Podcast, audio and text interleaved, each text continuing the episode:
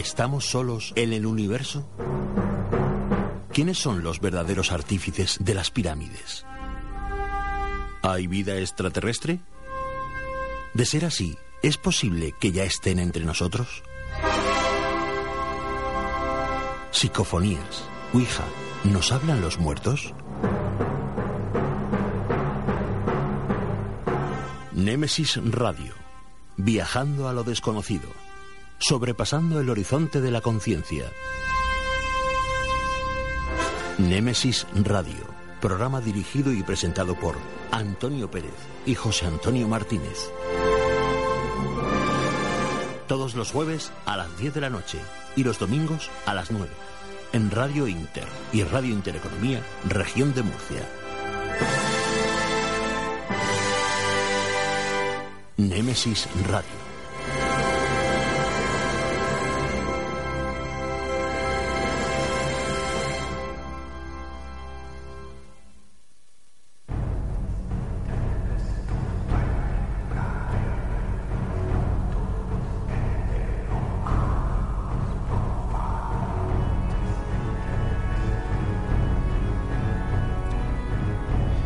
Muy buenas noches, son las 22 horas 2 minutos, las 21 con 2 minutos en Canarias.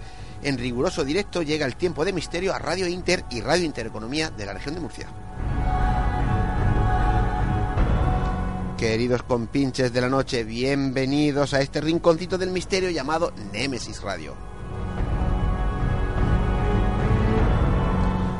Volvemos a mecernos en estas mágicas ondas de radio para inundar vuestros hogares de casos y de cosas extrañas, raras, enigmas, misterios y ciencia de frontera.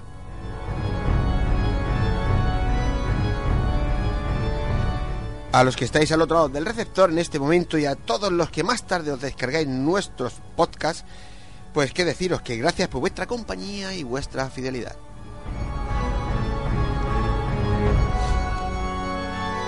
A los mandos técnicos de control, nuestro particular mago de la tecnología, Juan Manuel Segovia, y ante los micrófonos, pues eh, sus servidores de siempre, José Antonio Martínez y Antonio Pérez.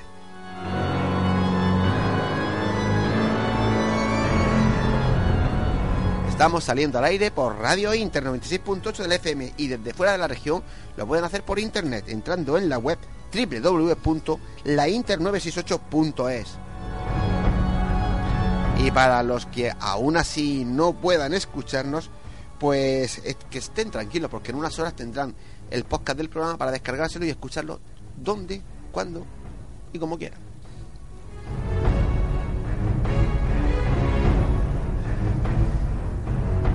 Y ya sabéis, elegir la plataforma que más os guste para escucharnos, pero no faltéis a la cita semanal con Nemesis Radio.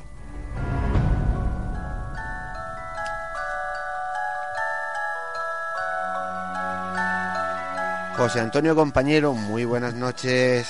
Buenas noches, Antonio. Buenas noches a todos los oyentes de MS Radio. Claro, en una hora, ¿no? Claro, no tiene que, que, hacer tú, lo tengo que hacer yo. O sea, en la madrugada me pongo y, lo met, y, y, y meto el programa, ¿no? Eh, no me aprietes mucho que tengo que lo meter a la, a la hora de haber terminado, así que no me aprietes.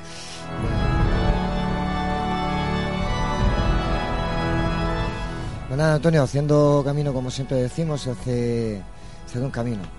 Y yo cada día me voy asustando más con, con, tantísima gente escuchándonos y, y, las miles y miles de descargas que tenemos en, en, los podcasts. Eso me está sorprendiendo. Pero bueno, vamos al grano, que hay poquito tiempo. Eh, ya ha pasado el Congreso. Ya se acabó. Ya están más tranquilos.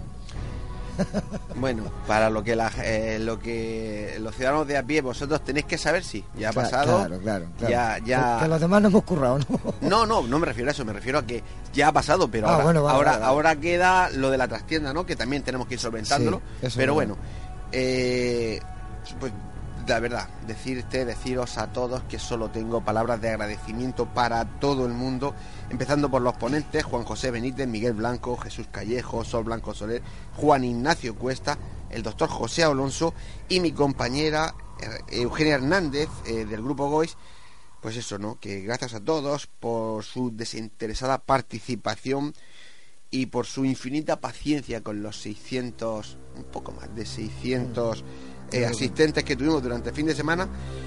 Y claro, también agradecer a los asistentes pues por su magnífico comportamiento en todo momento, a los técnicos del Teatro Circo, a los de Radio Nacional de España que hicieron que todo saliera perfectamente, a Fede y María José, de Divulgadores del Misterio, por estar siempre ahí, a Mindalia Televisión por cubrir también el evento, y como no, pues eh, al grupo humano que, me habéis eh, ayudado tanto, ¿no? Empezando por nuestro diseñador gráfico. Sí, señor. Juan Manuel Tomás, nuestro fotógrafo de cámara, José Antonio Martínez, profesional. que como pasa con Juan Manuel, pues qué os voy a decir, ¿no? Que han sido chicos para todo y que de verdad, de verdad que como lo agradezco, ¿eh? todo lo que habéis hecho. Que va, que va. El trabajo fuerte, María y tú, eh, sé que lo habéis hecho y, sé, sé el trabajo que cuesta eh, hacer este tipo de cosas y lo que queda, como tú, como tú has comentado. Bueno, pues eh, muchas gracias también a, ya lo ha dicho José Antonio, ¿no? A María, a Virginia y a Lorena, a mis hijas, pues por soportarme y por soportar todos estos días, todo el esfuerzo, por estar en todo momento ahí. A Conexión Cultura, Antonio y las azafatas que estuvieron fantásticos. Eh, yo que sé a quién más, bueno, lógicamente también eh, al director del Teatro Romea, a Juan Pablo Soler, al concejal de Cultura, don Jesús Pacheco, bueno, y eh, a Ramón Palazón, a Camelia, a toda la oficina de turismo que se han portado tan bien con, nosotros, ¿no? Y de verdad, de verdad, si me he olvidado de alguien, por favor que me perdone, porque mi intención es agradecer a todo el mundo todo lo que ha hecho.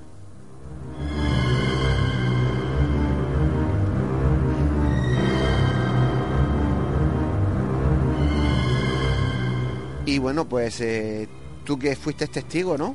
Sí. ¿Qué te pareció? A mí me ha faltado objetivo para echar la foto. Yo decía, tengo que hacerlo en, plan panorámico.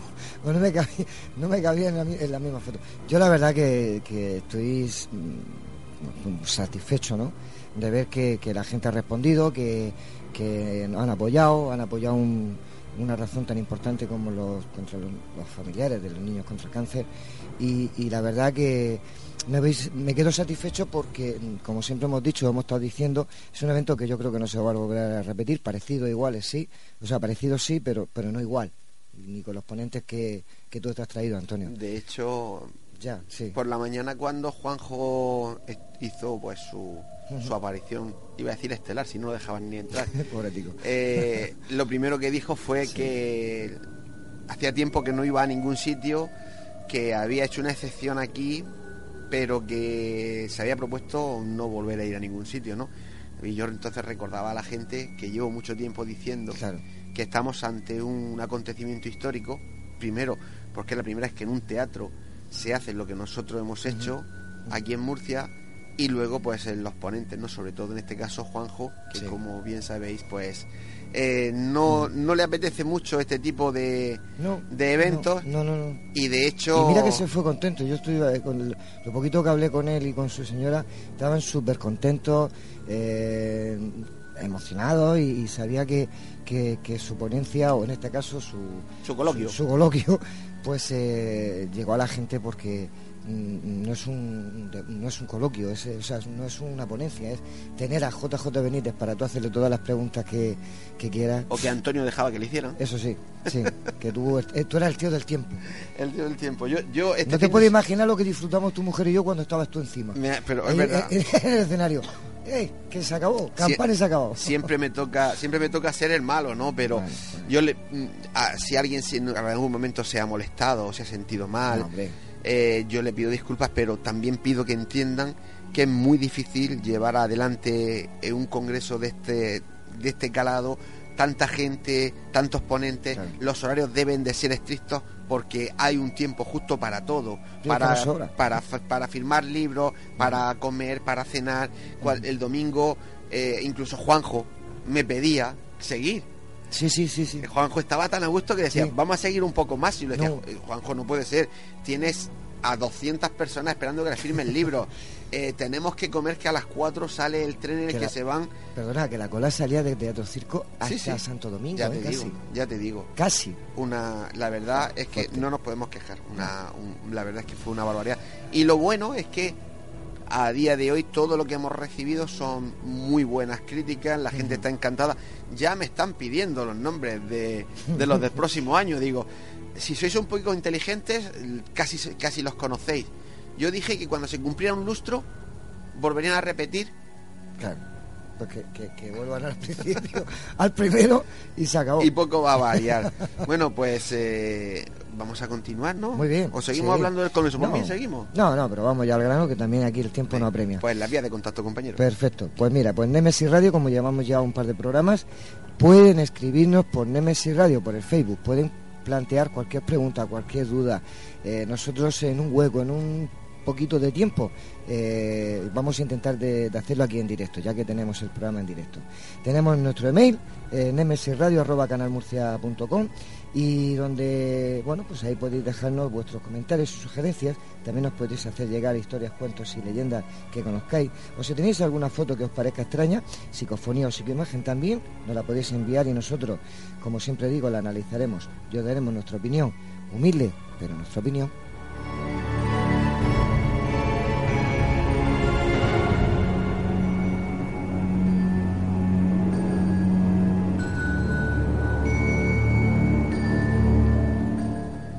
Pues eh, ahora continúa y diles eh, un poquito el menú de esta noche. Muy bien, pues hoy entrevistaremos a Victoria Ayala, directora de la Escuela Esotérica La Orden de Ayala.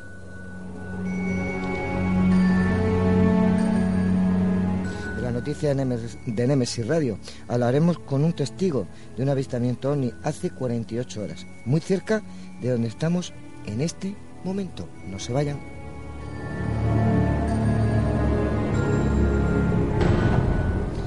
Nuestra compañera Juan y Molina nos contará la leyenda del cortijo jurado.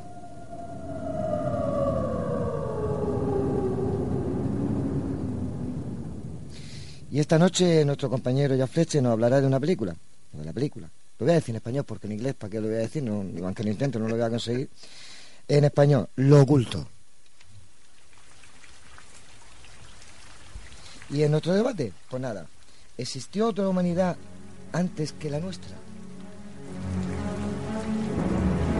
Como mínimo, agua había, porque lo estoy viendo yo. bueno, sí, es verdad que agua había.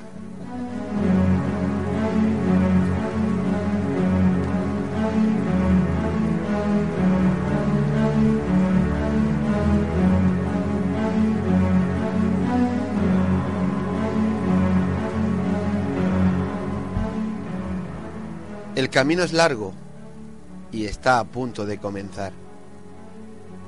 Con pinches de la noche, poneros cómodos, agudizar las orejas, que empezamos.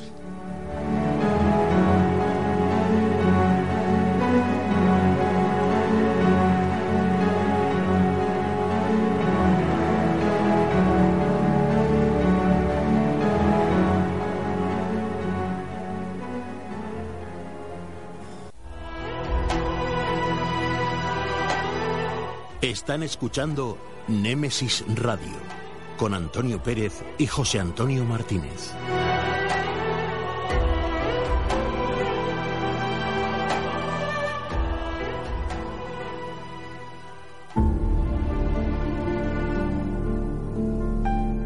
Entrevistas, conocimientos, inteligencia, experiencia. Iniciamos la entrevista de la semana.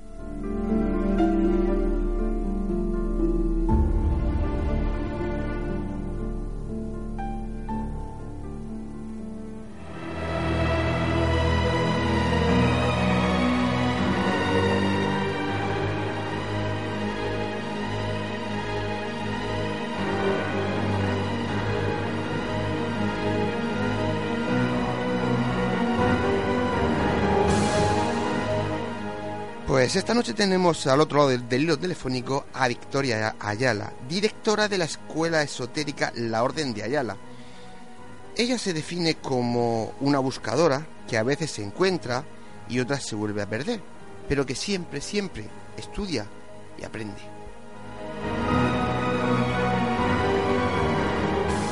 Victoria, muy buenas noches y bienvenida a Nemesis Radio. Muy buenas y mágicas noches. ¿Qué tal? ¿Cómo estamos? Pues encantado de tenerte aquí con nosotros. Me contabas fuera de micrófono que eres medium de nacimiento, ¿verdad? Sí, bueno, en, mi familia, mm, mi hermana también lo es. Mi madre era eh, vidente onírica y bueno, pues eh, hemos cultivado siempre, ¿no? Esa sensibilidad ya desde abuelos y bueno, desde, desde atrás. bueno, todo el mundo lo puede hacer, todo el mundo puede llegar a, a, llegar a desarrollar ciertas, eh, vamos a llamar, habilidades o sextos sentidos. Pero bueno, quizás por, por la, la suerte de estar en una familia que desde siempre lo vio como algo natural, pues yo, lo he podido desarrollar de una manera más, em, eh, más activa, ¿no? Eh, y bueno, pues así estoy. ¿Y tú crees de verdad que cualquier persona puede llegar a desarrollar eh, eh, eh, esa, yo diría que, que mediunidad, ¿no? Pues mira, yo creo que sí, te voy a decir que además te puedo contar experiencias. Mira, la semana pasada hicimos una, una misa de investigación de, de espiritismo, donde estábamos nueve personas, yo simplemente guié la misa, abrí el portal, hice una, bueno, pues una meditación guiada especial para, para que pudieran hacer conexiones y les enseñé a cómo entrar un poquito a activar esa intuición y a poder sentir ese otro plano que convive con nosotros, pero muchas veces simplemente no lo sentimos porque lo ignoramos o, o nosotros mismos no queremos, nos da miedo, nos da respeto. Y eran nueve personas que ninguna de ellas tenía nada que ver ni nunca en su vida habían sido mediums, ni siquiera. De hecho, había una que en aquel momento decía, ay, no siento nada. Y dije, no te preocupes porque durante la semana irás percibiendo hasta unos días que durará esto. Y, y todos percibieron, mm, como te digo, ese otro plano. Todos tuvieron ciertos mensajes ellos mismos, incluso de otros compañeros hacia ellos, y ninguno, en principio, era un medium eh, reconocido, vamos a decirlo así, que, que ellos fueran conscientes de que lo eran. Yo creo que la intuición es algo que se puede desarrollar eh, sin ningún tipo de problema y que simplemente hay que ser constantes, ordenados, estudiosos y, y estar abiertos a eso, ¿no? Porque muchas veces el problema que tenemos es que creemos mm, pues eso tenemos ese respeto también la sociedad no no no ha ayudado hasta ahora a que un niño desarrolle esa intuición o, desarrolle esa sensibilidad. Y claro, cuando somos mayores, mm, quizás vivimos una vida mucho más material y menos espiritual. Y ahí donde yo creo que es donde nos perdemos. Pero estoy seguro que cualquier persona puede llegar a desarrollar esa sensibilidad, ese, por supuesto, sin duda. Bueno, pues ahí queda tu palabra. Eh, estás especializada en tarot histórico, evolutivo, oracular bueno, pues para quien no sepa lo que es eso... Lo explicamos. Sí, explícalo un poco. Bueno, pues sí, mira, vamos a ver. Em, yo como todo el mundo, pues eh, cuando empecé, empecé en el tarot fue, pues bueno, ya estás metida en esto y vas buscando, vas buscando más sistemas eh, que te ayuden o herramientas que te ayuden. Volvemos a lo mismo, a abrir esa intuición y, y a seguir averiguando y conectando, ¿no? Y bueno, pues primero cayó en mis manos una baraja de la manera más normal y como todo el mundo hacía, pues miraba los símbolos y esos símbolos, lenguaje mundial, nos transmiten una serie de cosas, ¿no?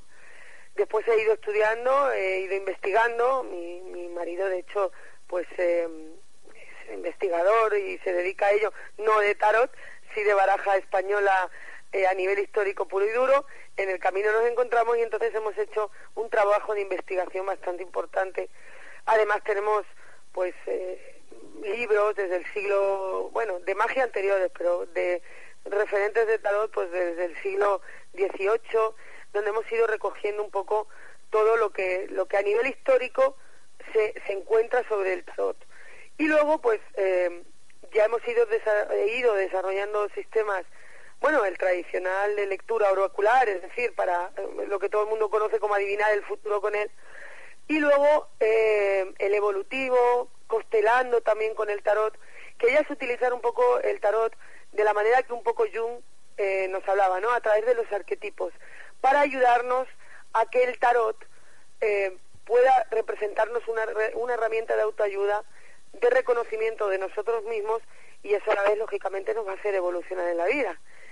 Y bueno, pues ese es el trabajo y la investigación que, que, llevo día a día y que me apasiona. La realidad es que todo lo que esté unido a la simbología, a la magia, al crecimiento personal y espiritual, pues me llama la atención, trabajo en ello día a día, trabajo con personas que están buscando, perdiéndose, como decía yo también, y, y en la escuela además damos acogida pues a muchos profesores, muchos estudiosos, muchos buscadores que nos van aportando luz y conocimiento día a día. Y, bueno, pues piensa que Madrid es la primera escuela esotérica abierta al público de una manera, mm, pues eso, como, como estamos, ¿no? En la era de Acuario, sin, sin velos, sin cortinas oscuras, y para que todo el mundo pueda acceder a ese conocimiento y después además también seguirlo online, ¿no? Y bueno, pues eso es lo que estamos haciendo, ¿no? Ese, ese es mi trabajo diario. Desde que has empezado has utilizado muchas veces la palabra pasión. Y yo sé que tú sientes pasión por la magia, pero la practicas. Sí, yo soy... Bueno, yo es que siento pasión por la vida. También por la muerte, porque entiendo que, que están en la misma... En la misma... En planos distintos, pero conviven, ¿no? Entonces, eh, efectivamente, para mí la magia, el poder llegar a conseguir transformar una situación, la posición energética de una persona, eh, la situación personal y espiritual de una persona, y que eso aporte más felicidad y más estabilidad a esa vida y más conocimiento en sí, pues eso es maravilloso, ¿no?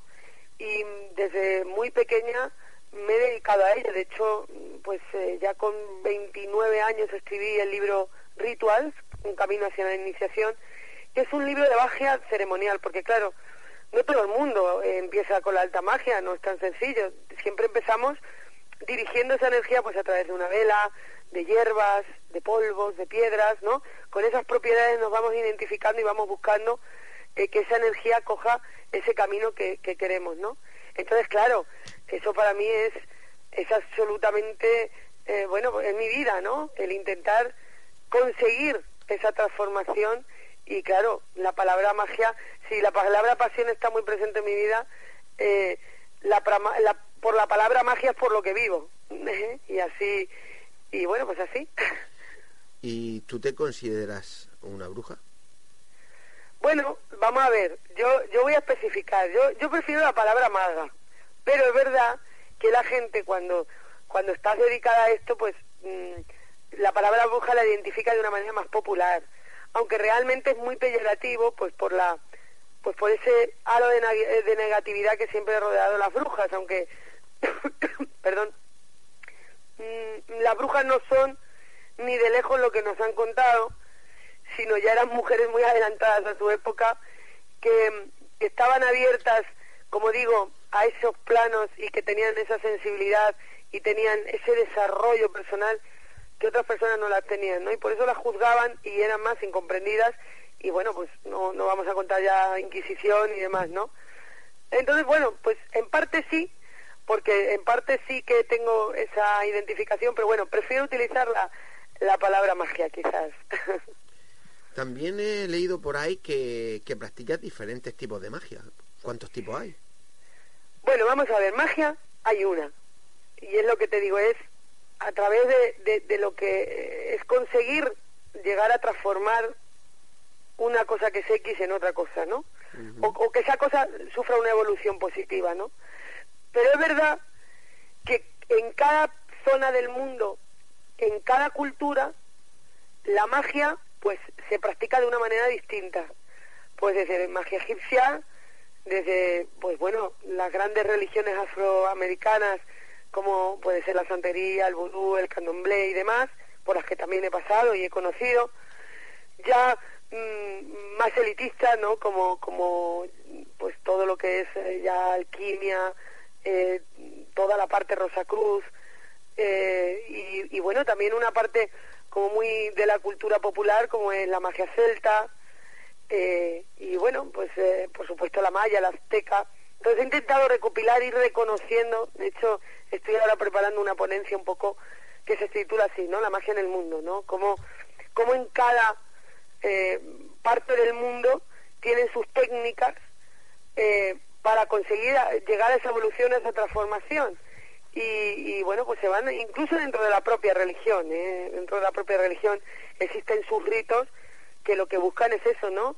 Eh, apoyarnos, tener un apoyo para, para lograr mejorar de alguna manera nuestra vida, ¿no? Sea la religión católica, sea la religión musulmana, cualquiera, el, el budismo, todas ellas con técnicas distintas para conseguir esa transformación, según pues lógicamente la sociedad donde se desenvuelven, ayudan a, a poder llegar a ese punto. Entonces, cuanto más mmm, aprendes y más investigas y más estás metida en ello, pues mm, más te ayuda a entender ciertas cosas. En el fondo te voy a decir una cosa, yo siempre mi madre decía, es el mismo perro con distinto collar, y es verdad, porque en el fondo simplemente quizás utilizamos formas distintas, pero buscamos un mismo fin.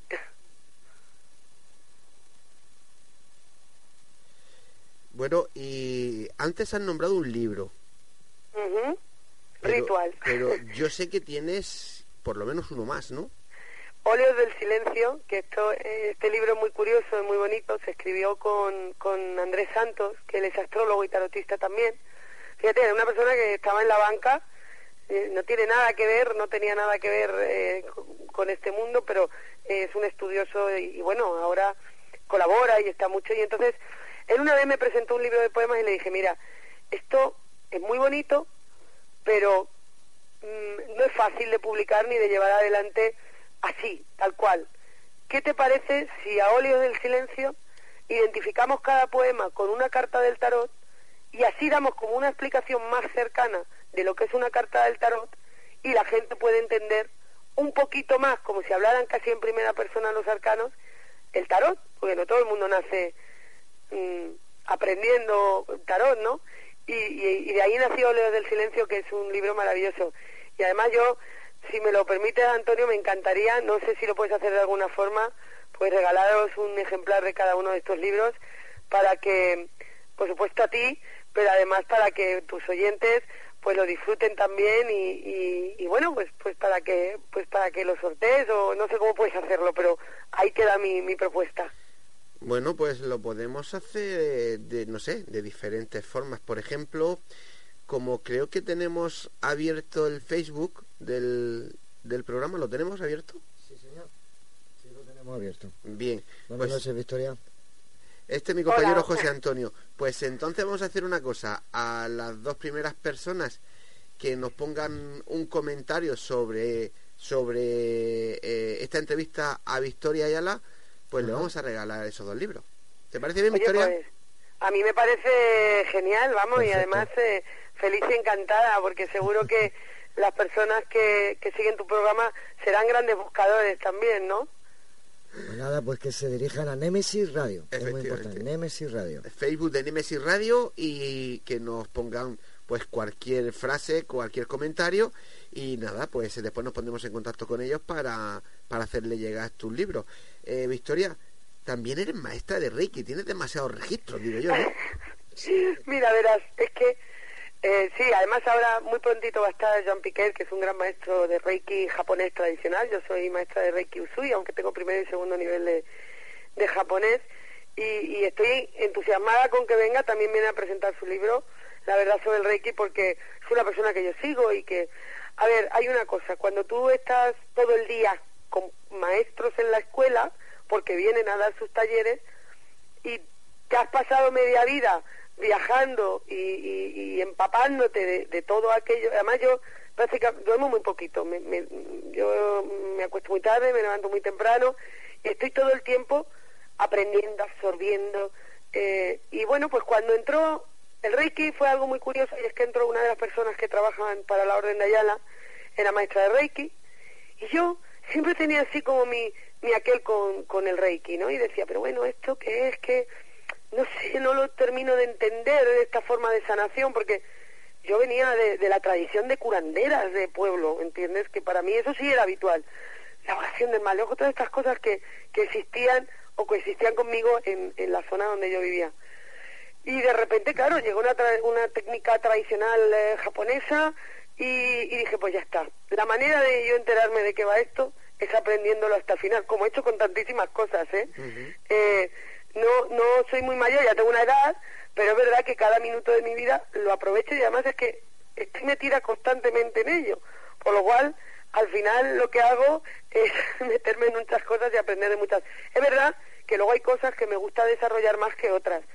Pero sí, sí, sí. Además, en esto también formé a mi, a mi marido, ya verás, pobrecito, que le dije, oye, esto lo vamos a hacer juntos, hay que vivirlo juntos, esta experiencia quiero que la, vivamos juntos, la vivamos juntos, ya he iniciado ya algunas personas también, y he de reconocer que me ganó, ¿eh? algo que al principio yo decía, bueno, a ver qué es esto de esta sanación, de esta técnica que ha reconocido la OMS y tal, y la realidad es que me empapé de ello y es otra de las técnicas que muchas veces las utilizo pues cuando hay casos específicos donde se, creo que el Reiki es una técnica maravillosa para aplicar.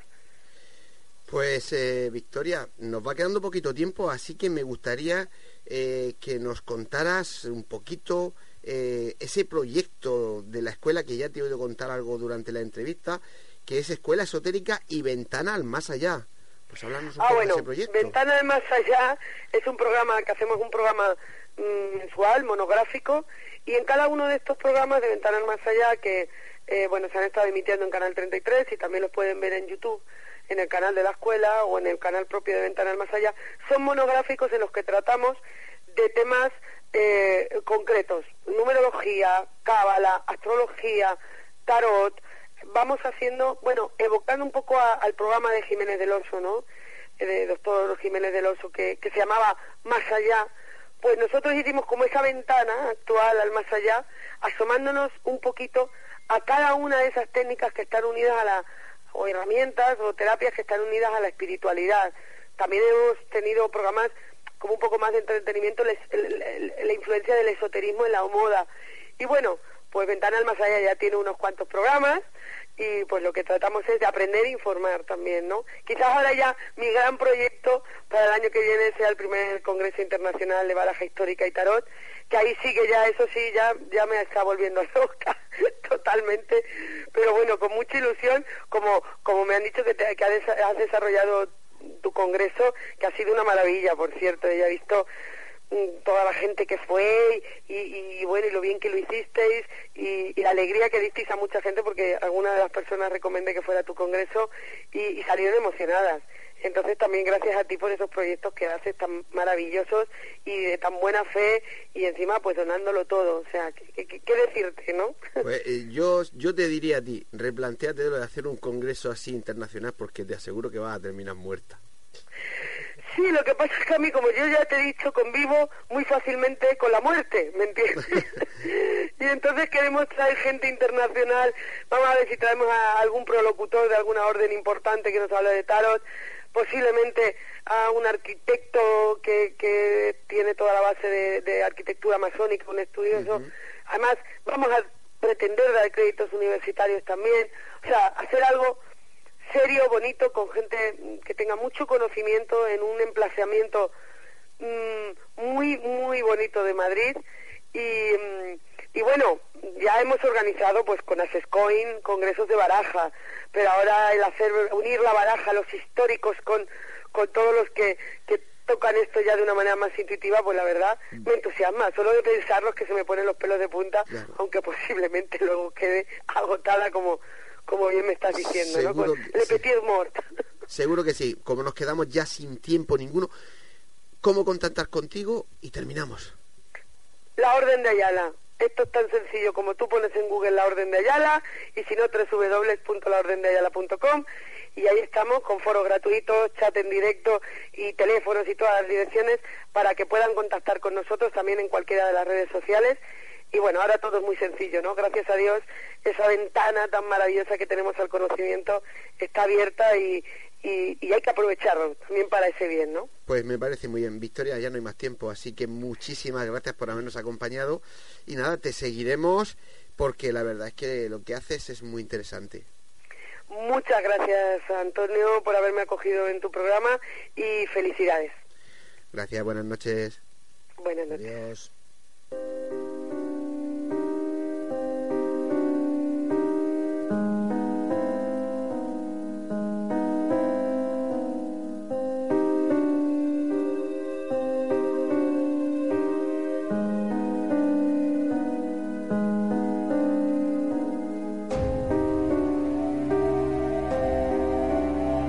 Bueno, pues eh, hemos terminado con, con Victoria Ayala.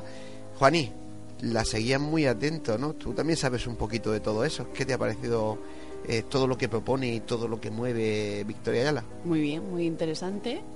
Y desde luego seguro que sí que lo va a conseguir porque viviendo las cosas con esa pasión como, como las cuentas y además que lo transmite, seguro que, que va a conseguir eh, llevar a cabo ese congreso y, poder realizar esa, esa tarea tan interesante. Haciéndolo con pasión todo, al final tiene que salir bien a la fuerza.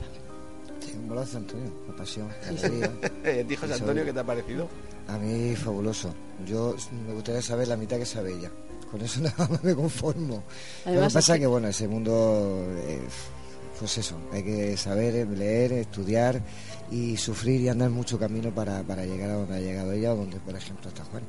Pero eso también tú lo haces en, tu campo, ¿eh? Y además... Yo me acuerdo de, de, cuando tú y yo empezamos, José, que tú eh, eras el escéptico más escéptico de todos los escépticos entre, entre escepticolandia, ¿eh? O sea, tú eras... peor que Santo Tomás. Sí, sí. O sea, a ti se te metía el dedo en el ojo y decías que no te dolía. No, no me dolía, que era, que era, era nada. Pero fíjate cómo he hecho este andar también, ¿eh? Y fíjate ya cómo, cómo vas. Poco a poco. Venga, continuamos. Vamos, chicos.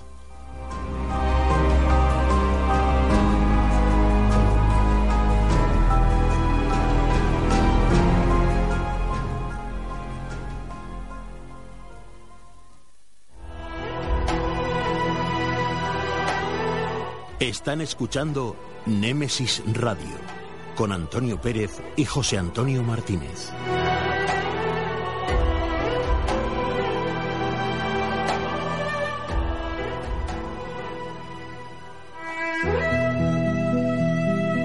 Las noticias de Némesis Radio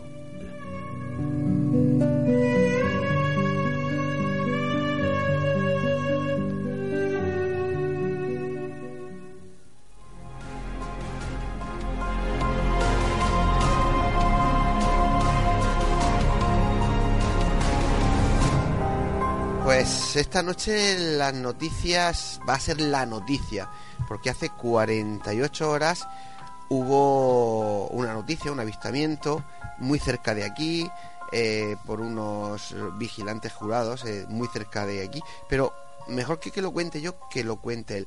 Fran Márquez, compañero, muy buenas noches. Hola, buenas noches, Antonio. Bueno, pues eh, primero encantado de tenerte aquí en Nemesis Radio, nuestro programa. Y bueno, decía hace un segundo que hace 48 horas eh, que visteis algo, eh, tú y tus compañeros. Cuéntanos un poco dónde estabas, eh, la situación que visteis. Sí, bueno, esto fue el pasado lunes, día 22. Esto sucedió a las 21 horas y 56 minutos. Y bueno, yo estaba pues realizando la ronda con, con el vehículo y entonces en un momento dado pues paré el vehículo pues para, estirar las piernas y bueno, en esto que pues dijo la mirada hacia el sur y a simple vista pues veo dos objetos. Iba uno volando como más bajo y el segundo objeto volaba un poco más alto que el primero. eran así como color rojizo, ¿no? Y me extrañó mucho porque no eran las típicas luces de, los aviones que, suelen pasar por aquí, porque tenemos a dos kilómetros tenemos aquí un aeropuerto. O sea, lo tenemos aquí cerquita y bueno, los aviones prácticamente siempre hacen la misma, eh, la misma ruta, siempre pasan por el mismo sitio y, y bueno, mira, ahora mismo estamos escuchando aquí un avión. Claro, eso te iba a decir, ¿no? Que eh, por tu trabajo donde estás, eh, sabes perfectamente por el tiempo que llevas y las noches que pasas así, cuando es un avión, cuando no es un avión, cuando te pasa por porque prácticamente te pasan por encima de la cabeza, tú sabías perfectamente que lo que estaba sobrevolando a la altura del aeropuerto del Artet no eran aviones. No, esto, esto no, porque además hacia donde yo estaba mirando, justamente por esa zona, no, pues no pasan aviones. Siempre pasan por el mismo punto, siempre. Tanto si vienen por el mar como vienen por el centro, que vienen desde, desde digamos, eh, la zona sur, ¿de acuerdo? Eh, más bien desde la zona oeste. Vienen todos eh, los aviones cuando tienen que hacer los aterrizajes hasta aquí al aeropuerto y luego los que esta zona de aterrizaje que vienen desde el este del mar y siempre siguen la misma ruta, siempre. Bueno, y eh, decía Frank, eh, estabais viéndolo para los el vehículo porque estabas haciendo una ronda, porque tú trabajas en una zona ahí muy cercana donde, como sois vigilantes de seguridad, hacéis diferentes, hacéis diferentes rondas eh, una vez que identificaste los dos objetos que estaban sobrevolando la zona del Altec, ¿qué sucedió después? Bueno, pues en principio me, me pareció muy extraño porque los estuve viendo, viendo durante dos minutos, ¿vale? Em, después se iban difuminando hasta que llegó un momento en que desaparecieron las dos luces. ¿Pero difuminando cómo? iban desapareciendo. Pero porque se... como si se fueran apagando. Ah, pero no porque se alejaran. Eh, no, no, no. Eh, simplemente seguían en, el mismo horizonte hacia donde yo estaba mirando. Mm. Y eh, seguían, digamos, hacia, hacia el oeste. Y además se veían perfectamente. Se veían eran, no sé cómo decirte, eran como circulares, ovalados. Y ya te digo, em, fueron difuminándose hasta que ya se apagaron, como si se apagaran de, muy poco a poco. Luego estuve un rato, estuve un rato allí observando hacia el cielo, pero no volvieron a aparecer más. Pues José Antonio te quiere preguntar, Fran. Eh, hola, Fran, soy José Antonio. Hola, buenas noches. Vamos a ver, yo tengo varias preguntas. Eh, el tamaño eh, prácticamente era como, por ejemplo, Venus o Júpiter, un, ese tipo de tamaño. No, bastante más. Bastante más grande. Sí.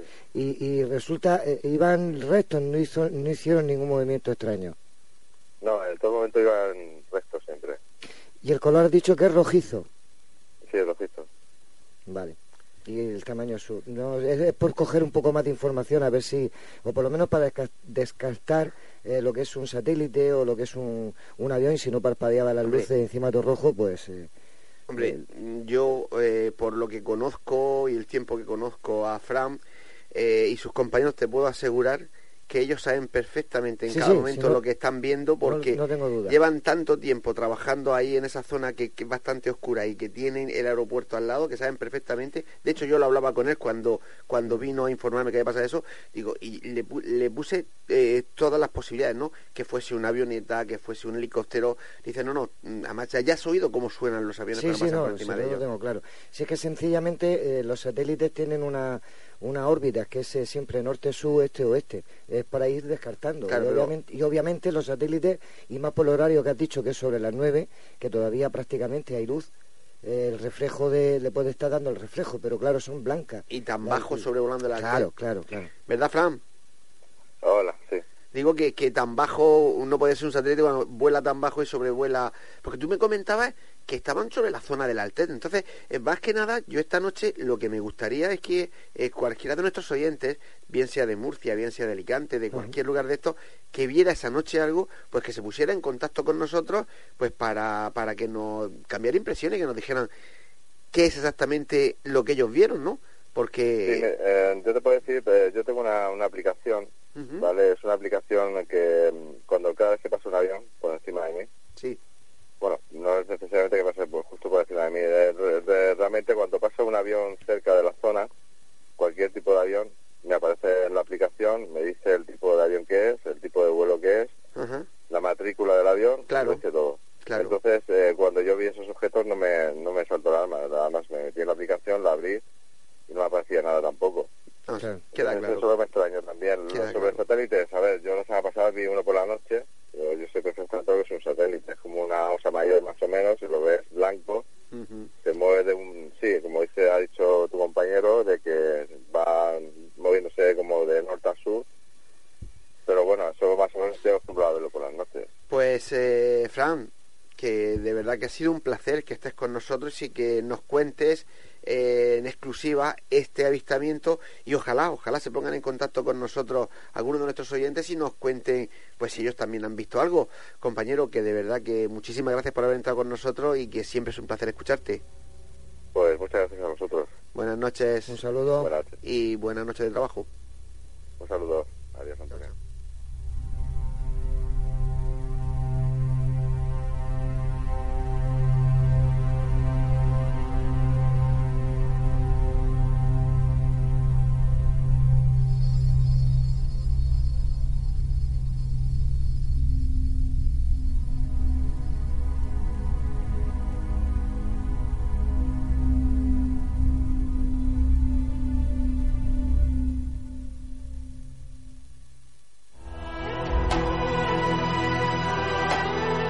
Están escuchando Némesis Radio con Antonio Pérez y José Antonio Martínez.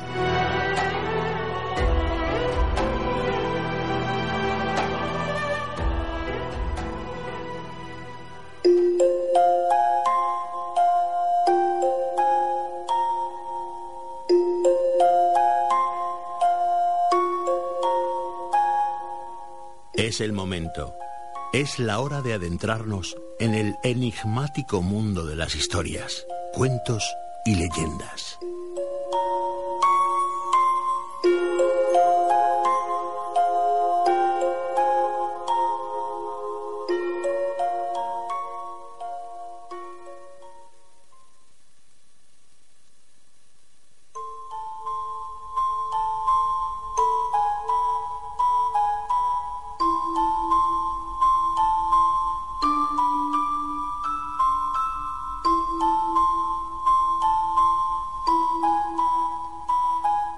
Pues esta noche nuestra compañera Juani Molina nos trae una historia. O quizá, quizá solo sea una leyenda. En cualquier caso, es de esas tan curiosas e interesantes que cuando nos la propuso le dijimos que, bueno, que, que adelante. Juaní, vamos con esa leyenda, la leyenda del cortijo jurado.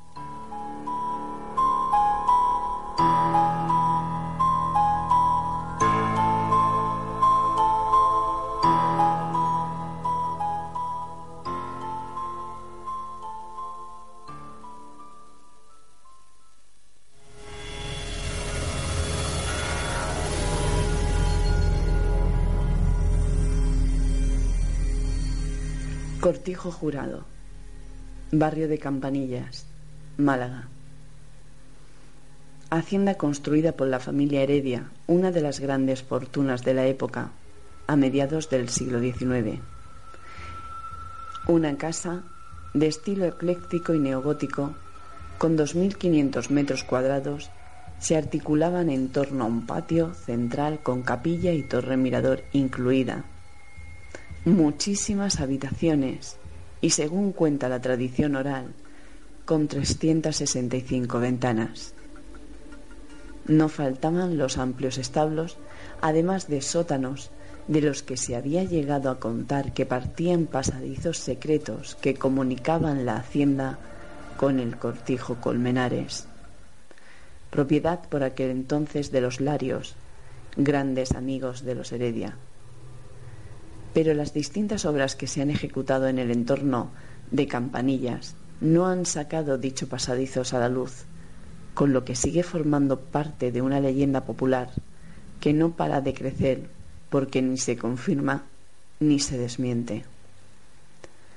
Según cuenta la leyenda, todavía en el siglo XIX comenzaron a ocurrir en Málaga una serie de extrañas desapariciones de niñas que sistemáticamente fueron asesinadas tras ser objeto de las más diversas vejaciones y de rituales de índole satánico. La familia Heredia no tardó en ser el punto de mira de las acusaciones de estos asesinatos, pues se les suponía perteneciente a la masonería y presuntamente habrían importado estas prácticas satánicas de sus amistades en Francia y en Inglaterra.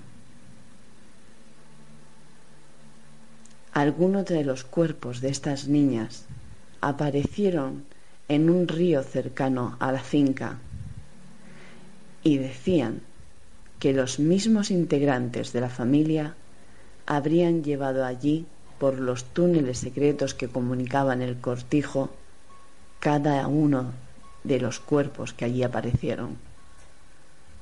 Dicen que en los sótanos habría máquinas de tortura que eran usadas en estos rituales.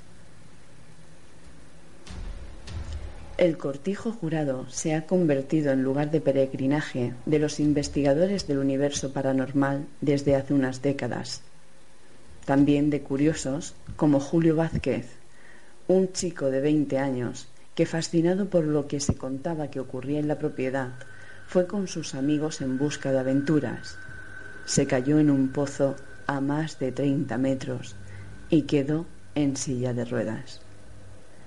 Pero las presuntas luces y sombras en la noche, así como los ruidos extraños que allí se producen, han atraído incluso a periodistas especializados que enlazan estos fenómenos con las misteriosas desapariciones de las cinco chicas. No existen casos de desapariciones sistemáticas en los archivos policiales de la época. Los cuerpos mencionados aparecían tras varios días de desaparición, aunque no hay constancia de que tuviesen algún tipo de signo de rituales satánicos o abusos sexuales. Pero no es lo que se ha ido contando generación tras generación. También los fusilamientos que tuvieron lugar en el entorno de la finca durante la guerra civil, en el que la construcción ejerció como hospital, además de convertir sus sótanos en calabozos. Por aquel entonces la finca se encontraba a nombre de los Larios, los cuales también estuvieron bajo la sospecha de los pueblerinos de que ellos, junto a los heredias, eran los que llevaban a cabo esos crímenes. Los Larios compraron a los heredias el cortijo jurado en 1925, tras caer los heredias en la ruina. Después llegaría a sus dependencias los Quesada e incluso un médico adinerado de Valladolid. Ya en 1975 pasaría a las manos de los Vega Jurado, tomando el nombre de Cortijo Jurado. Con una estructura protegida arquitectónicamente, el grupo Mirador se hizo con la hacienda para construir un lujoso hotel de 200 habitaciones en 2002. Solo se pusieron en esos años las estructuras de hierro para evitar más desplomes. Lo único que no parece parar en el cortijo jurado son los lamentos, las sombras, las luces, las manifestaciones paranormales que mediums, investigadores y curiosos afirman que se viven en aquel lugar.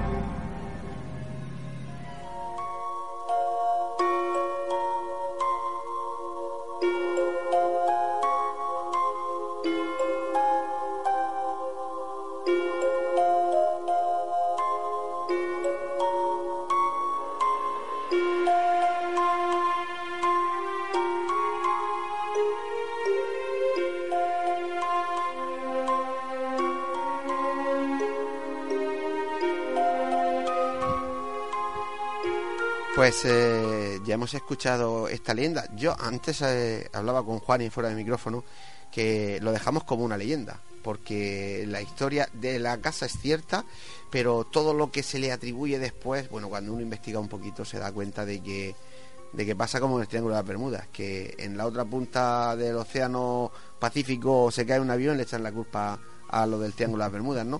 En este caso pues, viene a pasar a ser lo mismo. no será como el dicho que cuando el río suena agua lleva. Siempre, siempre. Y además es ah, un cortijo que tiene que tiene mucha historia, ¿verdad, Juaní?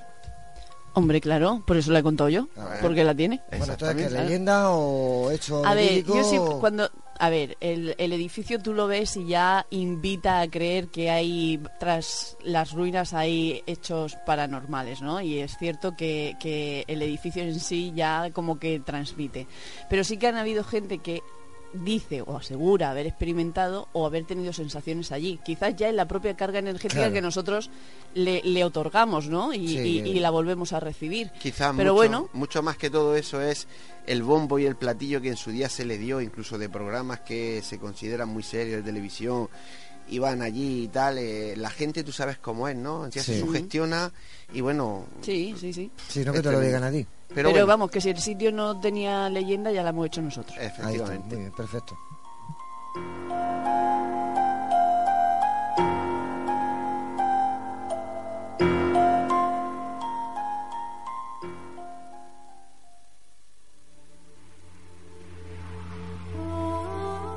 Están escuchando Némesis Radio con Antonio Pérez y José Antonio Martínez.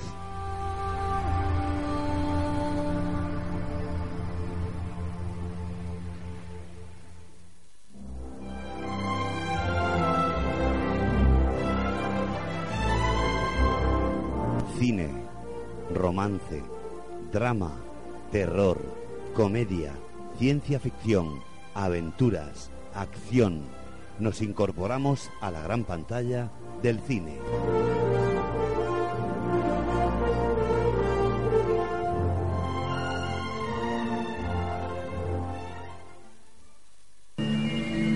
Quiero ese coche. Jonathan Miller nunca haría algo para infringir la ley. Deme las llaves. Gracias. Adiós. Es muy educado. Todo un caballero.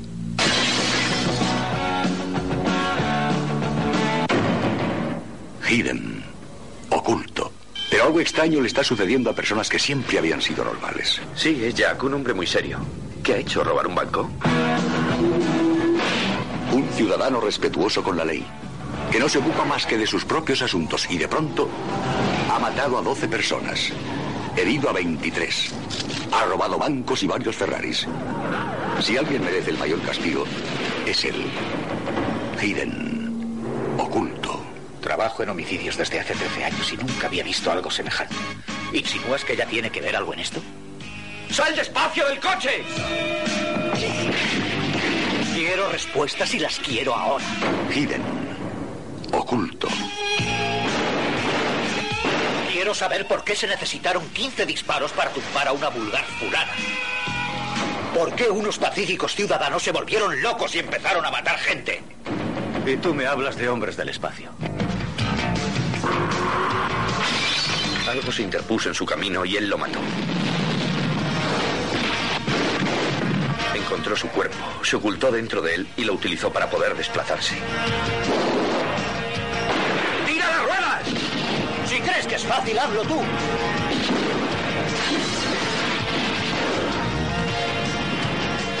Adiós. Creo que en la policía no nos preparan para esto, ¿verdad? Hidden. Oculto. Si tú crees que ya ha terminado todo, te equivocas. 1987. Gran Premio Boreaz. Siches. Gran premio interpretación a Michael Nouri. Gran premio de la crítica a la mejor película.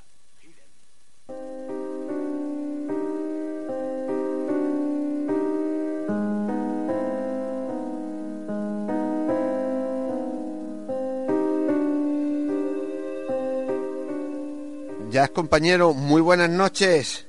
Buenas noches, ¿cómo va todo? Pues muy bien, aquí ya sabes que a micrófono cerrado esto parece... Un gallinero, buenas noches Jack. una, jaula de, una jaula de grillos. Una jaula de grillos. oye, eh, hoy... Bueno, ¿qué tal, qué tal, tengo que preguntar, ¿qué tal la resaca de, del Congreso?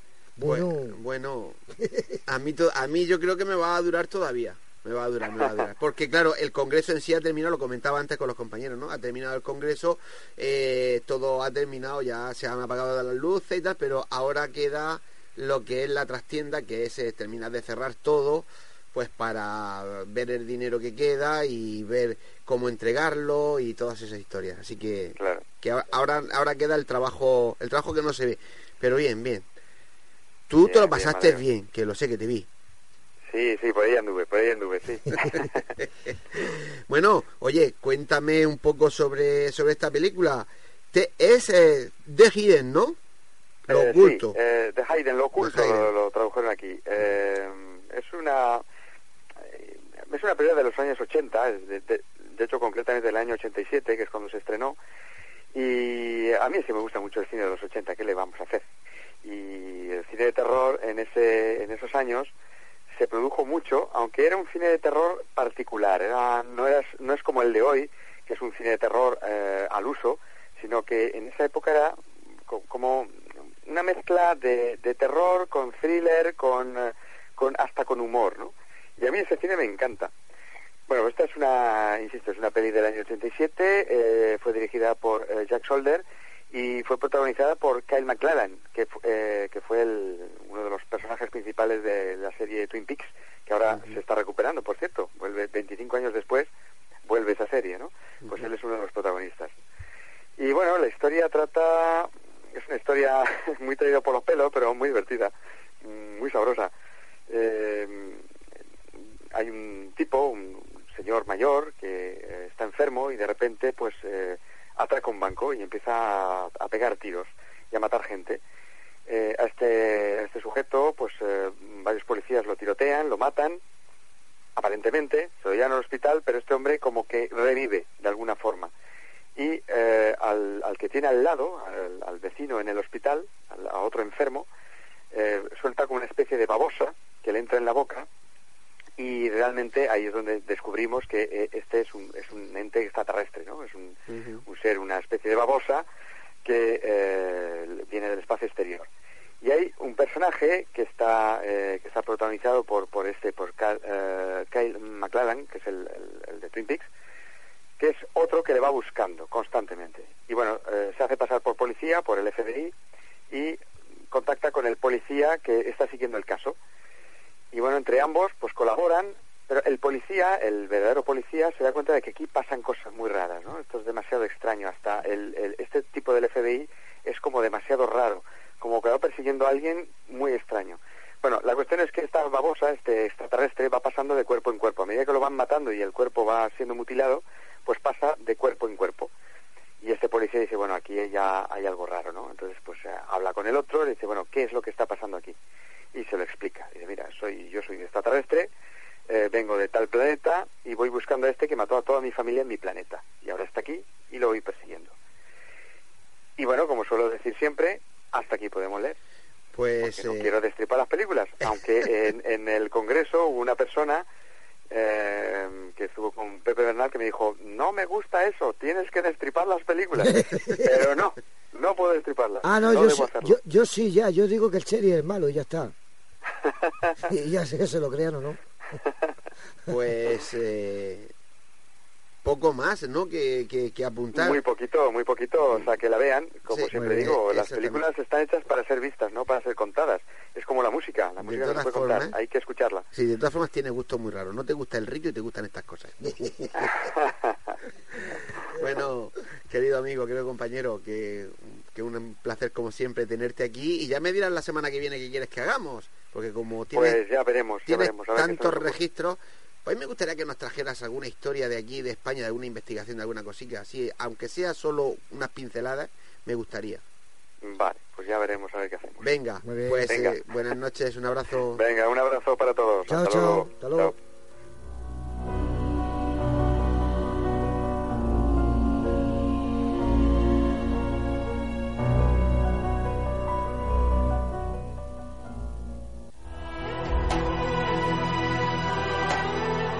Están escuchando Némesis Radio con Antonio Pérez y José Antonio Martínez.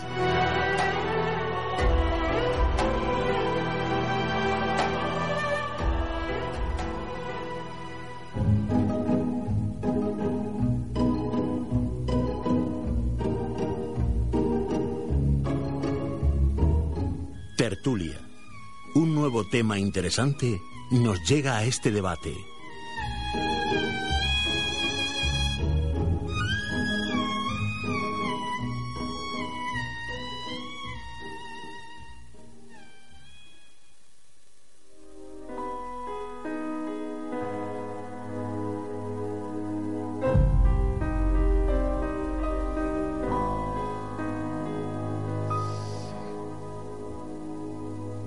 Un nuevo tema, un nuevo debate.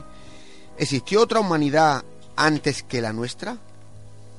Y si fuera así, explicaría nuestras mm, muchas cosas, ¿no? Porque quién no ha visto o oído hablar alguna vez de objetos, máquinas o construcciones antiquísimos, mucho más alejadas en el tiempo que nuestra propia humanidad, tal como la conocemos. Si no existió esa otra humanidad ante la nuestra, quién y cómo lo construyeron, cuándo, es decir, son las preguntas que todos los días nos encontramos en la calle. Pues, eh, José Antonio, creo que de algo parecido, de eso vamos a hablar esta noche, ¿no? Pues así es, aquí tenemos eh, ya los compañeros preparados. Tenemos a la compañera Juani que nos va a hacer, nos va a hacer ese gran favor de, de, de, hacer la intro esta noche. Pórtate bien. Ay, no, no, no. No, perdona, yo ya dije la semana pasada que hacía la última intro. Vale, venga, pues Paco. o sea que no cuela, ¿eh? No, va a pues, ser Paco que la, haga. Me la hace Paco, no tengas problemas. Así me la Perdón. Y, y, nada, es que íbamos a empezar y vamos a empezar hablando, Antonio, de otra cosa. Y me has despistado. Claro, claro, es verdad. Eh, no, llevan razón. ¿Llevo razón o no llevo razón? Sí, sí, sí, sí. La, culpa, la culpa es mía que le he dicho. Ya, ya que estamos aquí eh, y ha escrito gente dentro del Facebook de, Nemesis Radio, pues eh, di ya los dos primeros, que son los que cuando recibamos los libros se los vamos a dar. Y nos pondremos contacto con ellos Efectivamente. para ver ¿Quién ha sido las dos primeras personas? ha sido la primera que ha mandado el, ¿Quién? Virginia, Virginia Pérez y Marisol Molina. Virginia Pérez y Marisol Molina sois las dos que habéis conseguido eh, ese libro. Como hemos dicho hace un momento, en el momento que nosotros lo recibamos, intentaremos ponernos en contacto con vosotras a ver qué forma tenemos para poder entregar los libros. Y muchísimas gracias por haber participado en directo en pues en este mini chat improvisado que hemos hecho en el Facebook de Nemesis Radio. Así es. Bueno, Paco, eh, ¿estás preparado, no? Pues si Juanma no pone música, empieza tú con la intro.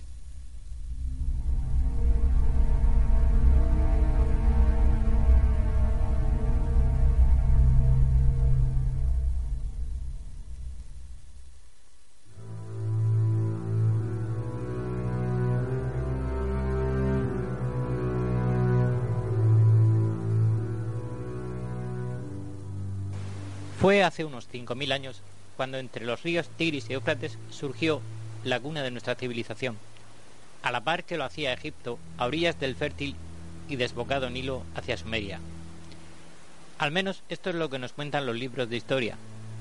Pero yo me planteo si todo esto simplemente fue una línea recta que proviene de un proceso de unos 200.000 años cuando Homo sapiens se impuso, una especie superviviente, refugiada en cuevas formando escasa población entre los hielos, cazando peligrosos y enormes mamíferos o subsistiendo en unos limitados recursos en las densas selvas ecuatoriales o en las difíciles sabanas africanas.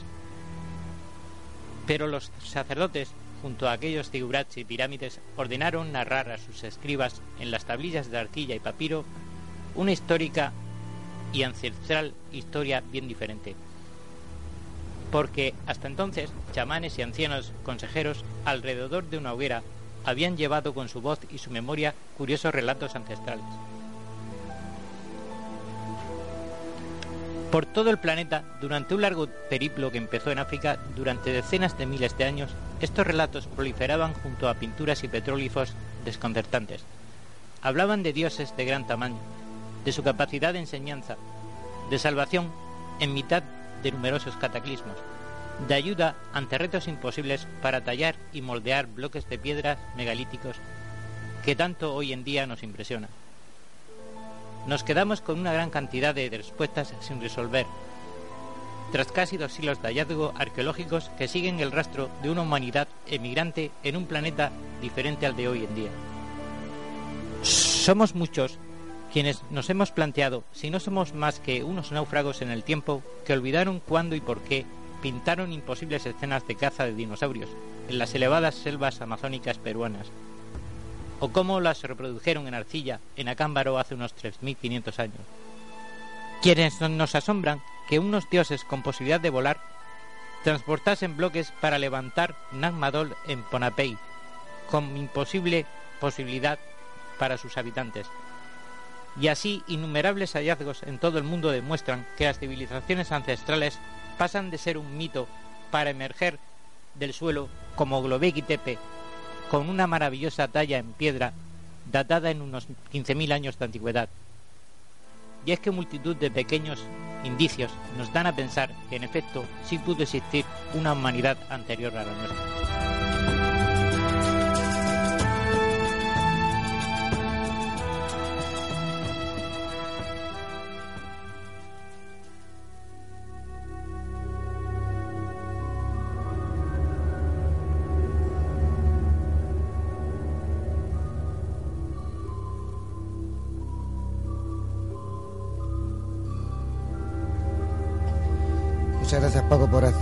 Esta introducción. Vamos a, vamos a presentar a los compañeros y ya empezamos con el, con el debate. Y, nada, tenemos otra vez a nuestro compañero Jorge R. Valle. Bienvenido, buenas noches. Buenas noches, gracias. ¿Qué es R? Ramón. Ah, Ramón, vale. Jorge Ramón, Jorge Ramón Valle. Que dice Jorge R. Valle y esto parece una incógnita. ¿Qué es R? Estilo norteamericano. Sí, sí, sí. Eh, eh, Paco, buenas noches. Hola, buenas noches. Juan y Molina, buenas noches. Buenas noches. Antonio, buenas noches. Buenas noches. Te he despistado, pero este viaje te he presentado. Vaya. Pepe Bernal, buenas noches. Buenas noches. José Ramón Sánchez, buenas noches. Hola, buenas noches.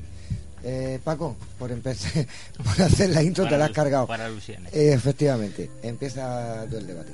A ver, pues bueno, yo creo que plantea un poco no, no es una posibilidad absoluta y radical. Siempre hay un margen de duda para todo, pero sí hay clara evidencia, creo que menciono algunos pequeños ejemplos, de lo que puede haber sido no una humanidad relativa, o sea, extremadamente diferente a la nuestra, pero sí una humanidad que ya estaba desarrollada y muy bien desarrollada, como creo que hay, hay hechos más que suficientes en el planeta para aseverar que tenían una cierta capacidad de tecnología, una cierta capacidad de cultura y bueno, también se ha propuesto, ya sabéis vosotros, se ha propuesto muchas posibilidades para intentar explicarles que pueden haber habido hasta civilizaciones extraterrestres que nos hayan visitado.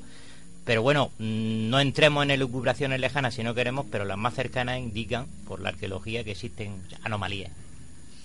Bueno, yo la pregunta ya la tengo, ¿eh? Pero me voy a esperar a ver a todos los compañeros. Juani. Yo estoy de acuerdo con Paco. Yo creo que son muchos muchos detalles los que los que tenemos que, que indican que han habido otras civilizaciones antes que nosotros y mm, mucho antes de lo que de lo que se piensa y hay otros tantos argumentos que no se pueden explicar eh, cómo, cómo, se han hecho ciertas edificaciones o cómo se han encontrado ciertas edificaciones bajo el mar ahora también recientemente y yo creo que son pistas que, que no podemos no podemos pasar por alto. Yo diría eh, yo creo que no debemos de, ser tan tan crédulos en, pensar que ha habido civilizaciones antes que la nuestra con una tecnología parecida a la nuestra por vamos yo imagino me imagino que si hubiese habido algo parecido como lo que hay ahora eh, habría muchos más vestigios. Lo que hay debajo del mar la mayoría que se ha descubierto hasta ahora son de nuestras propias civilizaciones. Es decir que que otro tipo de civilizaciones vale eh, cómo se puede demostrar sí que hay objetos que, que, por, que, por su datación y por tal se nos va un poco, pero son cosas eh, sueltas, ¿no? Pienso yo. Bueno, yo le voy a pasar ahora mismo el testigo a, a Pepe, a Pepe Bernal. Pero Jack dijo en un sitio eh, una cosa muy importante, y acuérdate de lo que dijo, que simplemente con que pasaran 500 años sobre, por ejemplo, Nueva York, ya no existiría ni el edificio. Recuerda eso, que, que, tiene mucho sentido eh, precisamente para esta noche, para el tema que estamos tratando. Eh, eso iba a decir yo, que la civilización actual, si lo comparamos con las construcciones romanas o, la, o las egipcias, los nuestros no haría nada. Y de hecho, cuando abandonan un pueblo aquí en, en España, cuando han pasado 100 años, es que ya te quedan cuatro ruinas y han pasado 100 años o 60 años de la guerra civil abandonada. Y ya empieza a no quedar nada. Sí, pero estás hablando, Pepe, de construcciones de que se hacía con, con tierra, con paja y con piedra. Sí, pero... No, no comparemos con los hormigones armados que hay actualmente con esas estructuras de hierro. El hormigón más duro que existe ahora mismo es el romano, que conforme pasa el tiempo se hace más duro, es más duro que el actual. Y, y en segundo lugar, ¿por qué pensamos, por qué pensamos que la civilización antigua tendría que ser tan tecnológica como la nuestra? Es que a lo mejor su tecnología no se basaba como nosotros en crear aviones y cosas, a lo mejor era otro tipo de desarrollo distinto al nuestro. Estamos viendo la antigüedad con respecto a nuestro propio pensamiento. Solo, solo un apunte rápido. Mm, no, no voy a entrar en detalles técnicos porque no habría tiempo, pero por poner un ejemplo, hormigón duro y prácticamente no es hormigón, pero es algo muy similar al hormigón. Se ha demostrado por fin en Tihuanacu y en, bueno, perdóname, en Tihuanacu no hablamos de, de Cusco, que aquí en aquella zona hay piedras que aparentaban ser hechas como de plastilina, de una masa de hormigón.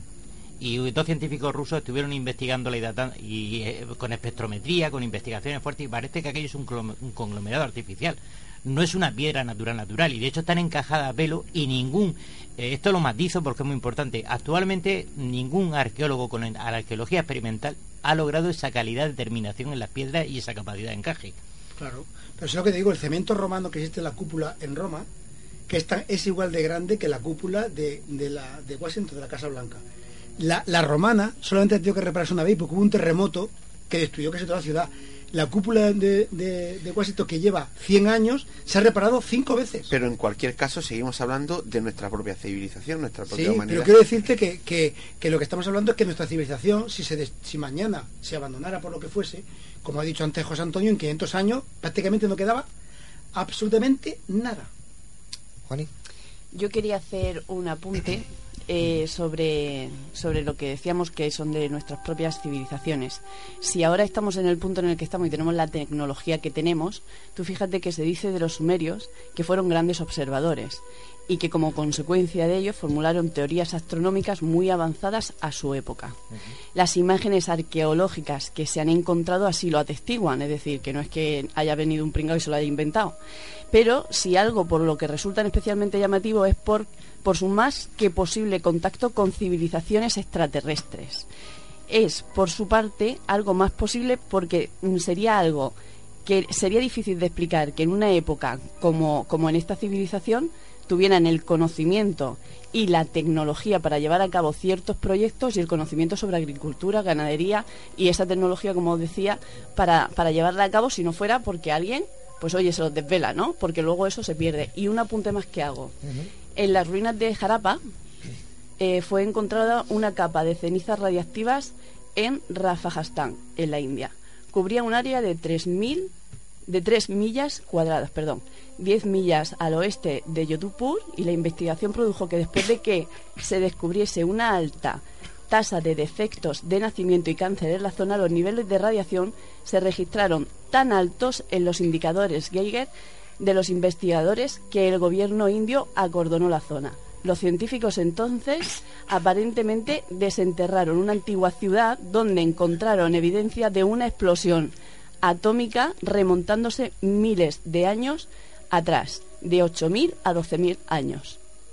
La explosión se decía que, se, que había destruido la mayor parte de los edificios y probablemente a medio millón de personas. Hasta ahora esta historia parece tener todas las credenciales necesarias. Eh, José Ramón. E, evidentemente, pensar en una, en una civilización anterior es, algo muy atrayente.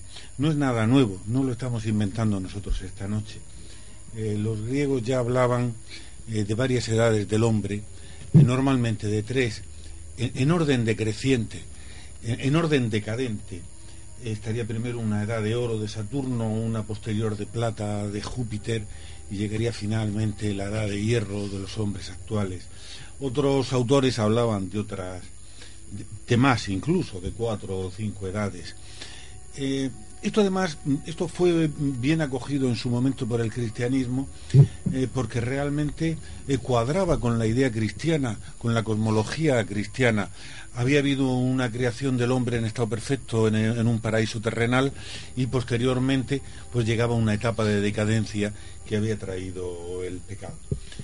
Eh, todo eso ha ido quedando. En, eh, en la Edad Media, eh, decía Juan de Salisbury, hablaba de, de un maestro suyo que le había dicho la frase esa que se ha quedado y se repite tanto, de somos como enanos a hombros de gigantes.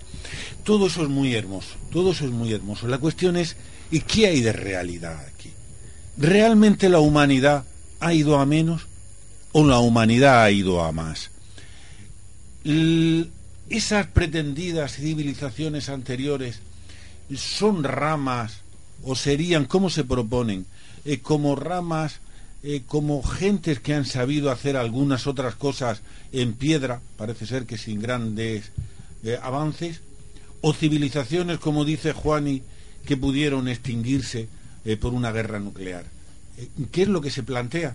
Porque yo creo que se plantea a la vez cosas completamente diferentes y deberíamos ceñirnos un poco en alguno de los puntos. Claro, yo, yo estoy bastante de acuerdo con lo que dices, pero vamos a ver, le voy a dar, me vaya a permitir que esta noche le dé una serie de pequeños apuntes a los oyentes para que se vayan orientando de, las pruebas, de lo que consideramos pruebas. Podría ser que el día de mañana mm, cambie la teoría, la hipótesis y, demuestre que estamos equivocados. Pero, por ejemplo, le voy a proponer al oyente que considere la teoría de Hancock y Robert Bowfall, ¿vale? La teoría de Orión. Las pirámides, las tres pirámides principales, la meseta de Giza, forman la constelación de Orión. Eh, la teoría está interesante porque mediante un ordenador, mediante una computadora, se mete un histórico astronómico, se retrocede en el tiempo y lógicamente en la época, en la angulación que forma la, constelación de Orión y la, y la angulación que forma las tres pirámides no cuadran, son unos 180 y tantos grados, 186, no me acuerdo ahí el punto exacto, pero en realidad forman un ángulo menor. Ese ángulo de deriva eh, no es el que tenía la constelación de Orión en el momento de la construcción de las pirámides, en el 4600, sino que nos tenemos que remontar al 12, a hace 12.500 años. Otra cosa que, otro dato pequeño para la curiosidad del oyente, algo que casi nadie se ha fijado. En el, en hace 12.500 años, la constelación que asomaba por el horizonte de, de, en esa fecha, es eh, el león. La esfinge es un león. Mira el este verdadero, y hay otro dato curioso. El león asomaba casi por altura del lomo. La esfinge está enterrada a la altura del lomo. Eso dicen que es coincidencia, pero el caso es que tiene una serie de... Nos voy dando los datos para que veáis que sigo con un par de datos más y enseguida ya por, por acabar y concluir. Otro dato exacto y preciso. El templo de Tiwanaku, Pornansky eh, patinó cuando dijo que, que, lo remontaba por la, por la orientación de, de, la marcación de equinoccio, lo remontaba hace unos 18.000 años. En realidad, corrigieron cálculos, qué casualidad, hace 12.500 años. Estamos hablando de fecha Jarapa, pues lo que mencionabas tú, Juan, Jarapa tiene unos, y junto con Mohenjo-Daro, tiene unos 11.000 años, 10.000 años tranquilamente, cuando tenía una, un sistema de canalizaciones de agua que pertenecen a, la época de la Roma imperial y de higiene. O sea, es impresionante hablar de estos datos y estamos hablando ya con un poco de, prueba científica, ¿vale? No vamos a entrar en las teorías, hipótesis sobre, ya si queremos, sobre el von etcétera. Sí, hombre, yo creo que es bueno el ir, el ir efectivamente precisando. Eh, sobre este tema, este tema está muy conectado con, el encuentro, como, como os he dicho antes, de, objetos de los que se han venido a llamar objetos fuera de su época. Los objetos que no corresponden. Este objeto es de, lo decimos que es de una civilización del año 1000 antes de Cristo, pero sin embargo parece traer una tecnología que no conocía esa gente en ese momento. Bueno, la, verdad es que casi todos estos objetos, si luego se va llegando al detalle con ellos, pues se van un poco se van deshaciendo como azucarillos. No todo, ¿eh? eso, no es cierto. No es cierto. Bueno, podemos, ir. No es cierto. Podemos ir uno a uno. Lo mejor es ir no, uno es que a uno. No, no, no, vamos a tocarlo. Lo mejor es ir uno. Pero, no vamos a tocarlo para hoy. No, no, no, pero, pero si fuese el caso, lo mejor sería ir, uno a uno. Se te nota de verdad, se te nota de verdad que lo tuyo es la abogacía, ¿sabes? Porque lías, lías, lías. No, no, no, no, lío, no, lío, no lío en absoluto. Pero, sí, sí lías. pero intento no liar. Lo que intento precisamente es aclarar y por eso digo que en vez de meter todas las cosas a la vez, pues que vayamos analizándolo uno a uno, Olivica comía, pero pues hoy, no, hoy no es día de OPAR. No, no es. Pues entonces, pues entonces sin embargo, yo querría tratar el más grande de todos, que es el de las pirámides. El de las pirámides sería el objeto, según dice Paco, fuera de época más grande de los que conocemos. Y el único que queda. Sí, pero sin embargo, sin embargo, la datación de las pirámides es algo bastante bien conocido e incluso, incluso el proceso. Y además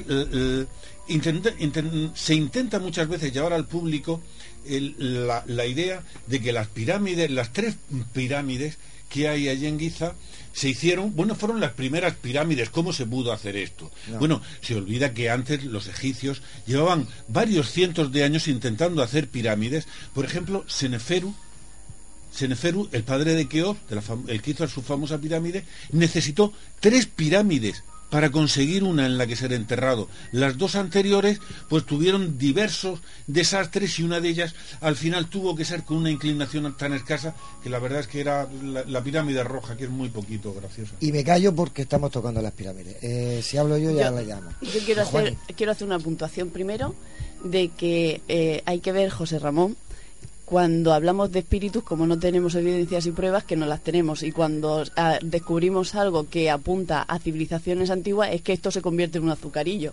El caso es que esto se disuelve como tú quieres que se disuelva y me parece muy bien, ¿eh? Pero mira... Se disuelve, se disuelven ellos solos. Que, no, se disuelve ellos solos, dice. Las pirámides aún no se han disuelto, ¿eh? No llevan camino.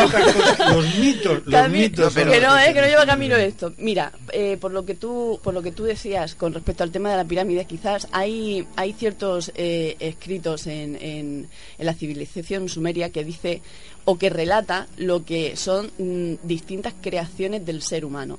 Incluso que hay, que hay una, una creación entre lo que es eh, una mezcla de arcilla o de barro con el, con el Homo sapiens y que se fueron eh, creando ciertos prototipos, por llamarlo así, hasta que consiguieron uno que, eh, realmente les servía para trabajar para ellos, ¿no? Como, utilizarlos como esclavos quizás por eso hicieron dos pirámides mal, se los cargaron a todos y dijeron, a la otro prototipo y que hagan una pirámide en condiciones. Es posible, ¿eh? No lo sé yo. Pero mira, el arqueólogo Francis Taylor declaró eh, que unos grabados en algunos templos cercanos eh, que tradujo sugerían que los sumerios oraban para ser liberados de la gran luz que venía a llevar la ruina a la ciudad. Es decir, que ellos sabían que como que iban a ser extinguidos. Y, dice, eh, Francis Taylor dice, es tan inconcebible imaginar que alguna civilización tenía tecnología nuclear antes que nosotros. La ceniza radiactiva agrega credibilidad a, los antiguos registros indios que describen la guerra atómica. Además, cuando las excavaciones de Jarapa y Mohenjo-Daro alcanzaron el nivel de la, de la calle, descubrieron esqueletos esparcidos por las ciudades, muchos tomados de la mano y tendidos en las calles como si, de un, como si una instantánea y horrible condena hubiera matado a sus habitantes. Hay un, una cosa que yo creo que a ti te puede interesar. Los descubrimientos arqueológicos en la India plantean serios problemas para aquellos que tratan de negar la posibilidad de que esto, de hecho, podría ser una evidencia de una antigua guerra atómica. Una guerra atómica en aquel entonces, no sé, ¿eh? No, espérate, José Ramón, Jorge. Bueno, la verdad es que los contertulios y los compañeros han apuntado a cosas interesantes. Yo me he dedicado muchísimos años a la investigación de, las religiones, religiones antiguas, y he dedicado mucho más tiempo que a la parapsicología a la investigación del Testamento, del Antiguo Testamento. Ahí se habla efectivamente que hubo un mundo antiguo. Y, ese mundo antiguo fue barrido por una gran catástrofe que algunos la, ubican de una, de una, manera mm, más local, menos universal, que pudo darse en toda la cuenca del Mediterráneo, que quizás no, no avergó a toda la tierra pero efectivamente nos encontramos que hoy en día quedan restos de aquello, a pesar de que expertos locales, como en el caso de Japón, la famosa ruina submarina de Yonaguni, no están muy profundas, pero están cubiertas por más de 12 metros o más de 12 brazas de agua. Y bueno, se han empeñado en decir que no, que eso es natural, que se ha producido por desplomes. Yo no conozco ningún desplome en la naturaleza que crea ángulos rectos, surcos inclusive, pero bueno. José Ramón. Sí, yo solamente sobre el tema de la, de la guerra nuclear, ¿no? Me estaba pasando hablando. Pero la, guerra, la guerra nuclear eh, procede la guerra nuclear procede de una de una mala traducción de algunos textos hindúes no me están diciendo que eso lo busqué en el ordenador eso no lo busqué en el ordenador. En el ordenador he buscado al pretendido arqueólogo Francis Taylor. Que te hemos visto eh que te Francis, hemos visto. Francis Taylor sí. He buscado a ver quién era este señor porque yo no sé de arqueología pero no me sonaba. Y bueno parece ser que en que ha publicado en Biblioteca Pléyades y en algo así, pero no mucho más allá. No, se conoce revista científica. Pero quería decir... La, verdad es que no es para tomarse en serio, ha publicado, pero ya estuvo. si hoy en día publica cualquiera. Lo que, ya no, lo que quiero decir es que cuando, cuando hablamos de investigaciones y de dónde se ha hecho, tú decías, Juani, se han encontrado no sé cuántas cosas, se han encontrado no sé qué. Mm, ¿Quién dice eso? ¿Dónde lo ha publicado? ¿Dónde se ha demostrado? ¿Dónde se ha puesto esto? Esas cosas eh, no basta con que, alguien lo diga y uno inmediatamente se lo crea. Tendrá que haber una cierta seriedad. y termino y perdonadme un segundo porque, porque termino, es que termino, es que termino ya con lo que había empezado, que era lo que quería decir, que era esto de la guerra nuclear responde a malas traducciones, a traducciones interesadas de los textos védicos eh, primitivos, de los textos hindúes, y, bueno, se han hecho lo que se ha querido. Y luego, pues ha venido quien ha dicho lo que haya querido. Eh, si hay algo, si encuentras alguna información seria sobre esa guerra nuclear, yo te agradeceré que la pongas en la mesa. Mira, si me, me, vas a dar la gracia ahora cuando termine el programa. Eh, Mm, la, mismo programa. La, información, la información no solo no solo es eh, de este de este señor, sino que son de distintos curiosos, investigadores, arquitectos, eh, yo creo que de todo, yo creo que cualquiera que le interese y quiera saber realmente la procedencia de algo, pues yo creo que se implica de una forma o de otra. Pero eh, vienen de gente que ha llevado muchos años estudiando esos jeroglíficos, estudiando esas escrituras, traduciéndolas, y quizás, como tú dices, puede ser que uno pues que lo, que lo, que lo interprete a su albedrío, ¿vale? Pues muy bien, pues a lo mejor lo ha interpretado a su albedrío, pero entonces todos han hecho lo mismo. Entonces, si ya no nos vamos a crear, no nos vamos a creer ni siquiera que hacen los estudios, los que están en situ, los que están contemplando las imágenes y los que se encuentran las la ruinas, pues entonces pues ya no hace falta nos creamos nada ni que debatamos nada. Jorge. Se habló anteriormente, se habló anteriormente acerca de las pirámides. Yo de las pirámides solamente quisiera apuntar algo interesante. Me imagino que alguno de vosotros puede haberlo visto en algún reportaje, es conocido el tema, etcétera. Eh, el objeto más duro que existe ahora mismo en la naturaleza para trabajar con él es, el diamante se entiende de en dureza en la escala de Mohs 10 dureza nivel 10 Bien, eh, hay, no 7 como otros arqueólogos dicen. Hay, una, hay unos agujeros practicados en, las pirámides cuyo paso indicaría una broca por, por los centímetros de hundimiento eh, se, entiende cuál es el paso y medio. que la dureza de esa broca debe ser de, nivel 500 no se conoce no se ha llegado no se no, no, se podría llegar actualmente con la ciencia actual. Pero la, eh, pero, la cavidad está ahí. Ahí están las fotos ahí están fotografías. Paco un apunte, eh, te, hablando de, explosiones nucleares. Mm, hay, nunca escuchamos a los físicos, a los verdaderos físicos que trabajan en esos temas. Una explosión nuclear puede surgir de manera eh, accidental, en la propia naturaleza. Necesitas una mina de uranio y agua y una con cierta concentración de presión. Hay un caso en, en, África, en el continente africano, donde se pensaba que había sido el impacto de un meteorito y en realidad fue de una mina de uranio. Eso es lo que se piensa que ha podido suceder con el caso de Mohenjo-Daro, con el caso de Tel el Caramel, en, la frontera casi entre, entre Siria y, eh, lo que era la antigua Sumeria, mucho antes de, o tenemos otro caso ahí, de una civilización desarrollada mucho antes de que los sumerios la conquistaran. Pensaba en un principio que había habido una acción militar, pero parece ser que fue una hecatombe natural de carácter natural. Y lo más lógico, lo mismo que cuando se ha hablado del caso de, la explicación oficial para el caso de Jarapa y de Mohenjo-Daro, es el impacto de, unos meteoritos que se le conocen como, como Perseides, una lluvia de Perseides que podían haber destruido y de hecho dejan una, un, eh, el material cerámico del cual estaban hechos aquellos de los bloques de arcilla eh, vitrificados, más aparte el típico rastro de iridio, la secuencia de anillos de iridio que se dejan en explosiones nucleares o en impactos de objetos celestes. Efectivamente, entre en temperatura superior entre 3 y 10.000 grados se produce la vitrificación. Mm. Efectivamente. Yo el, reportaje de Mojen lo, lo, conocí de una revista Mundo Desconocido de Faber-Kaiser del año 81. Ahí está toda la información, efectivamente. Yo quería decir una chorrada, si puedo. ¿Puedo? Sí, es corta, Es una chorrada cortísima, mira si es corta. Eh, investigadores, eh, un, un, equipo internacional de investigadores del National Geographic argumenta que la ciudad perdida de Atlántida estuvo al noroeste de Cádiz y fue arrasada por un tsunami. Lo cual que ahora lo, la sitúan bajo las marismas de Doñana. Pero esto nada más que lo dicen los del National Geographic. Si no lo dice Nature, eh, José Ramón no dice nada. Yo, yo, yo, yo, no quiero entrar en las pirámides porque ya me conocéis. Ahí sí, ahí sí puedo dar mi explicación. Entra, entra. No, no, no, no. Simplemente eh, comentar que si, como dice José Ramón, incluso o Paco ha dicho que, puede tener una datación de 12.000 años, con más motivo para que me digan eh, cómo trabajaron las piedras en aquella época cuando no se existía ni, el hierro. Pero, pero, pero hay otro, hay otro, otros problemas y, los otros problemas es que pensamos que eh, ha habido gente o civilizaciones anteriores a la nuestra. Si realmente ha quedado esos vestigios como las pirámides o otras edificaciones, eh, ¿Es posible que, ya tuvieran mm, esa técnica suficiente para, para, eh, para formarla, pero que no hubiera mucha gente? Es decir, que nos imaginamos un mundo lleno de rascacielos con la cantidad de millones de personas que viven ahora, pero a lo mejor no había tantas personas. Algo que olvidamos es pero que llegaron a esos conocimientos. Claro, yo, quiero apuntar una cosa muy importante. Vivimos en una sociedad de consumo en masa. Hemos desarrollado en la industria algo que se llama producción en cadena. Y realizamos, por ejemplo, no, coches no fabricamos uno, fabricamos millones de vehículos. Imaginemos una antigüedad donde mediante un sistema artesanal, eh, voy a apuntar otra cosa que ya he apuntado otras veces y me encanta comentarlo, que es lo siguiente. Hay dos maneras de esconder un objeto mm, de otra civilización y lo hace la misma naturaleza.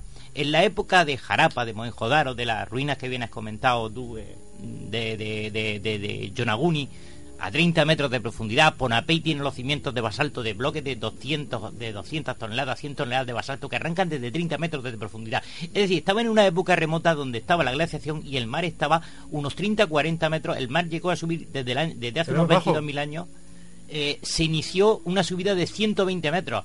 Estamos hablando que cualquiera de los oyentes que viva en Murcia sabe que puede, para bañarse en Cabo de Balos, tendría que haber bajado por una acantilado de 50 metros y caminar casi 2 kilómetros hasta la próxima playa.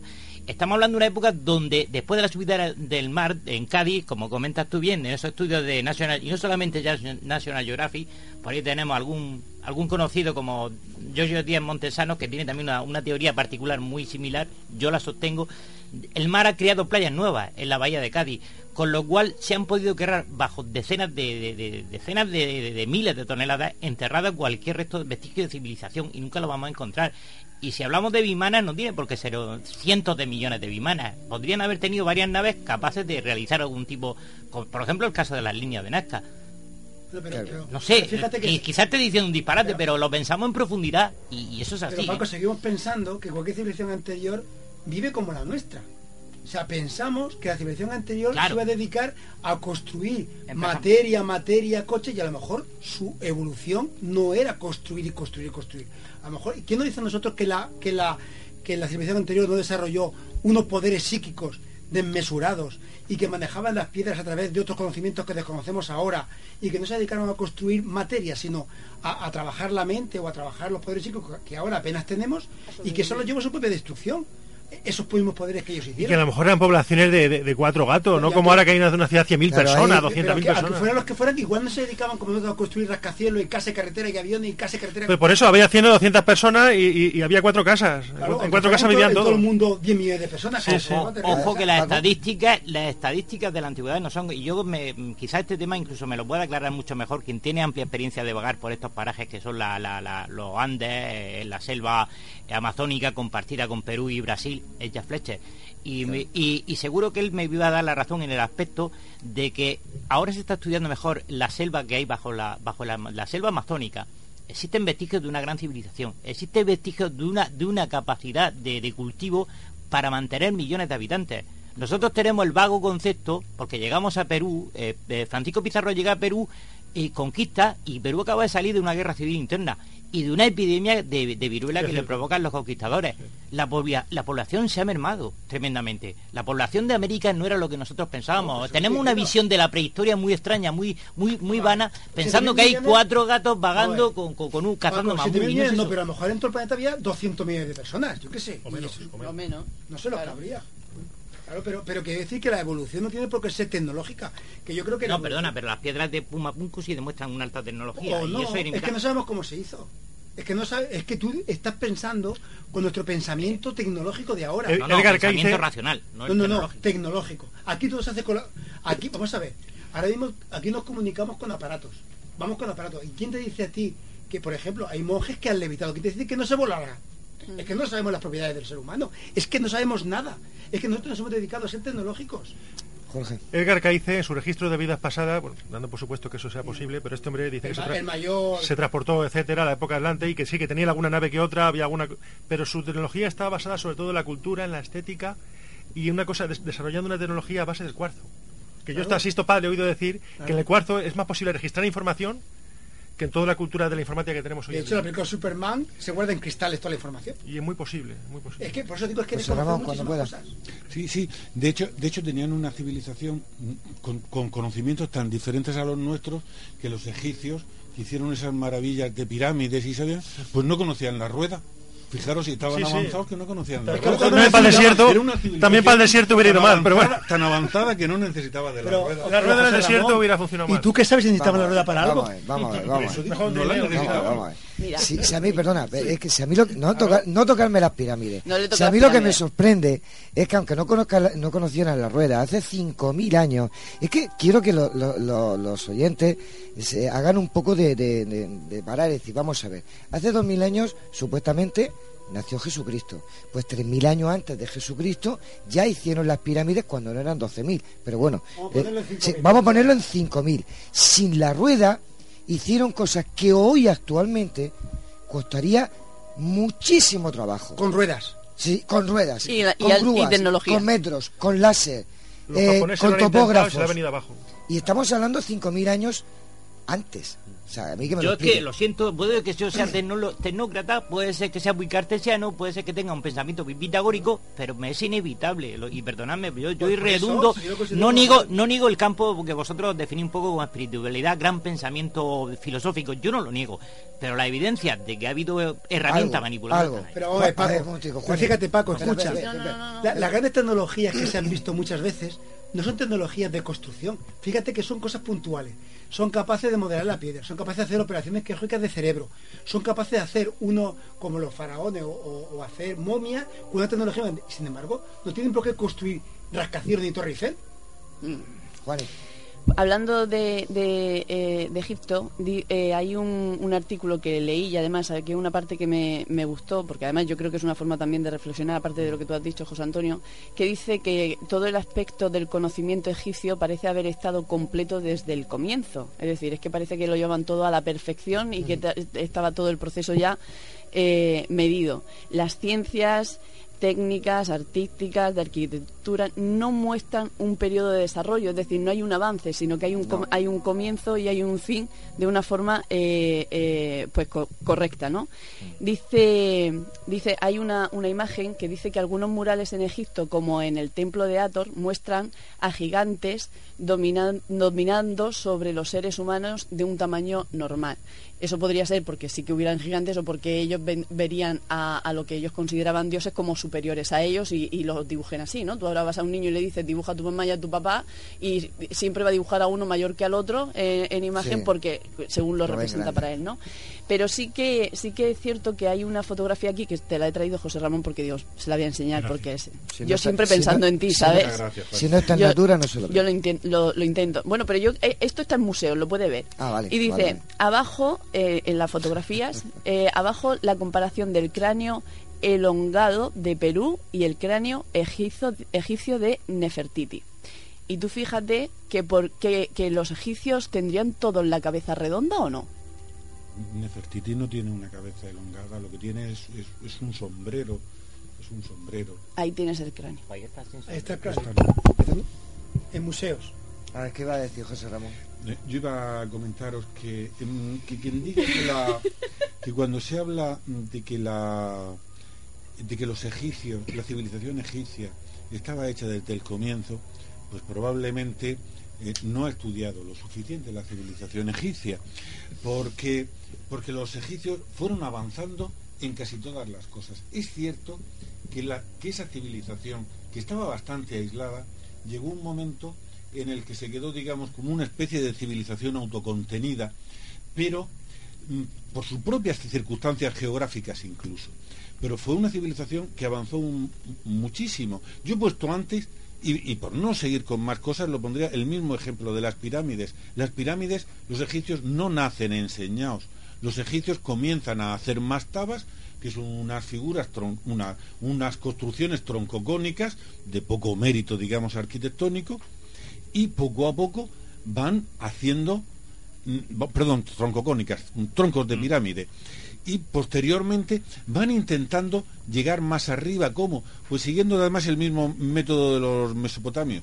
Que es ir haciendo, y, o, de otras gentes, o de los incas, que es ir creando, poniendo superficies, pisos más elevados, y en un momento determinado quieren hacer la forma de pirámide, con graves fracasos al principio, que van aprendiendo poco a poco. A mí me consta que todo eso Posterior, las ruedas no la conocen, la, la consiguen saber después. En matemáticas al principio no saben muchas cosas que saben ellos posteriormente. Hay un avance de la civilización pero a ver un, a ver un apunte que te hago un pequeño apunte no por no por eh, de, estar ni a favor de tuya José Ramón ni a favor de Juan y simplemente simplemente por matizar un aspecto importante que yo estoy muy de acuerdo con Graham Hancock y Robert Bowford. A mí la, la, teoría además está empírica, es una hipótesis demostrada, ya os he dicho, con, con computadoras, con, con estudios de ingeniero. No estamos hablando de alguien que ha escrito un libro y solo ha puesto palabras y bonitas fotos. Si no estamos hablando de alguien que se lo tomó muy en serio él nunca ha sostenido totalmente que aquellas medidas le indicasen que las pirámides son de esa fecha. Pero ojo, hay una cosa que está clara y eso es, empírico y la mayoría de la comunidad internacional arqueológica le apoya en su hipótesis. Él habla de una época remota.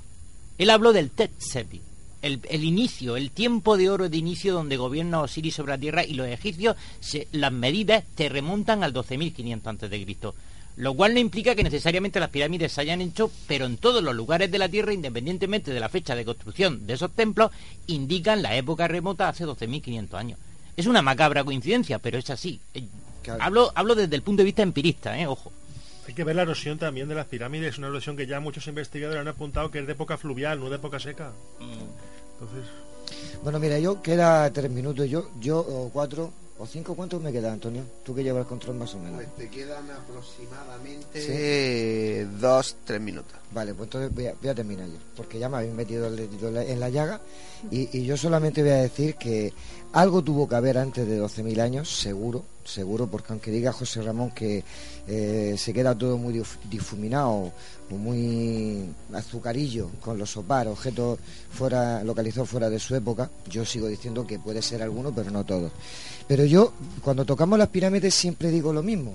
Es decir, eh, las películas están muy bien, son muy bonitas, eh, todos dicen que hicieron las pirámides para enterrar faraones.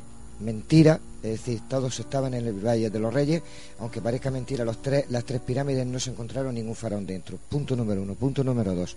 Cuando a mí un arquitecto actualmente, hoy, me pueda explicar que hace 5.000 años no se conocía el hierro, se trabajaban con el cobre, era el metal más duro que había, y trabajaron piedras de granito, ya no las de recubrimiento, eh, las tumbas, eh, las paredes interiores, era granito, pulidas, eh, cortadas al pelo, no cabe una cuchilla. por eso, cuando a mí me expliquen eso, yo me creeré porque todos los edificios van empujando las piedras y van colocándolas una encima de otra. Pero no acaba la cosa ahí. No hay, no hay ningún error de inclinación cuando hace uno un edificio, hay un error de inclinación que es el 0,3%, eso es sagrado en la construcción. No hay dos, dos edificios iguales. La pirámide de Keops, señores y señoras, tiene, un, tiene un, er, tienen un error de inclinación de 0,03%. Pero es que la de Kefren tiene 0,03%. Si hoy en día, en el año 2017, no podemos hacer dos edificios igual, que me expliquen eso. Y yo ya me, me, creo todo lo que me digan. Antonio, pues ya me calenta, no me pueden tocar. Efectivamente, mientras, mientras te lo explican y mientras te, enfrías, vamos terminando. Pues eh, hasta aquí el programa de esta noche. Gracias a todos por habernos acompañado, a todos nuestros compañeros con tertulios y a todos nuestros oyentes por estar ahí. Y José Antonio, vamos.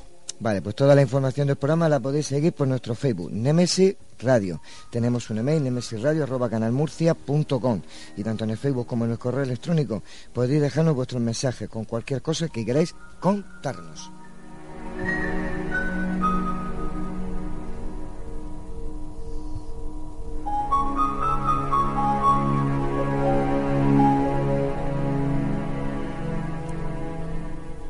Y recuerden, Nemesis Radio, todos los jueves a partir de las 22 horas y los domingos a partir de las 21 horas en Radio Inter 96.8 de la FM y en Radio Intereconomía 90.7 de la FM en toda la región de Murcia. Por internet, pues a través de la web www.lainter968.es.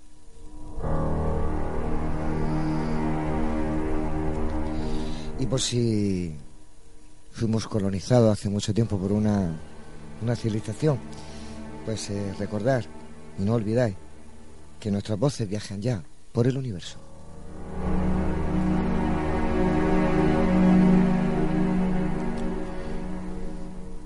no sé si es muy bueno que viajen nuestras voces por el universo, porque aquí mismo hemos debatido que no sabemos a, quién o qué podemos atraer cuando nuestras voces están por ahí pululando por, esos mundos de Dios. Hombre de poca fe. Ay, pues hasta aquí, queridos oyentes, les deseamos que tengan una feliz semana y les esperamos el próximo jueves a las 22 horas aquí en Nemesis Radio. No nos falten, que pasamos lista. Buenas noches y... Adiós.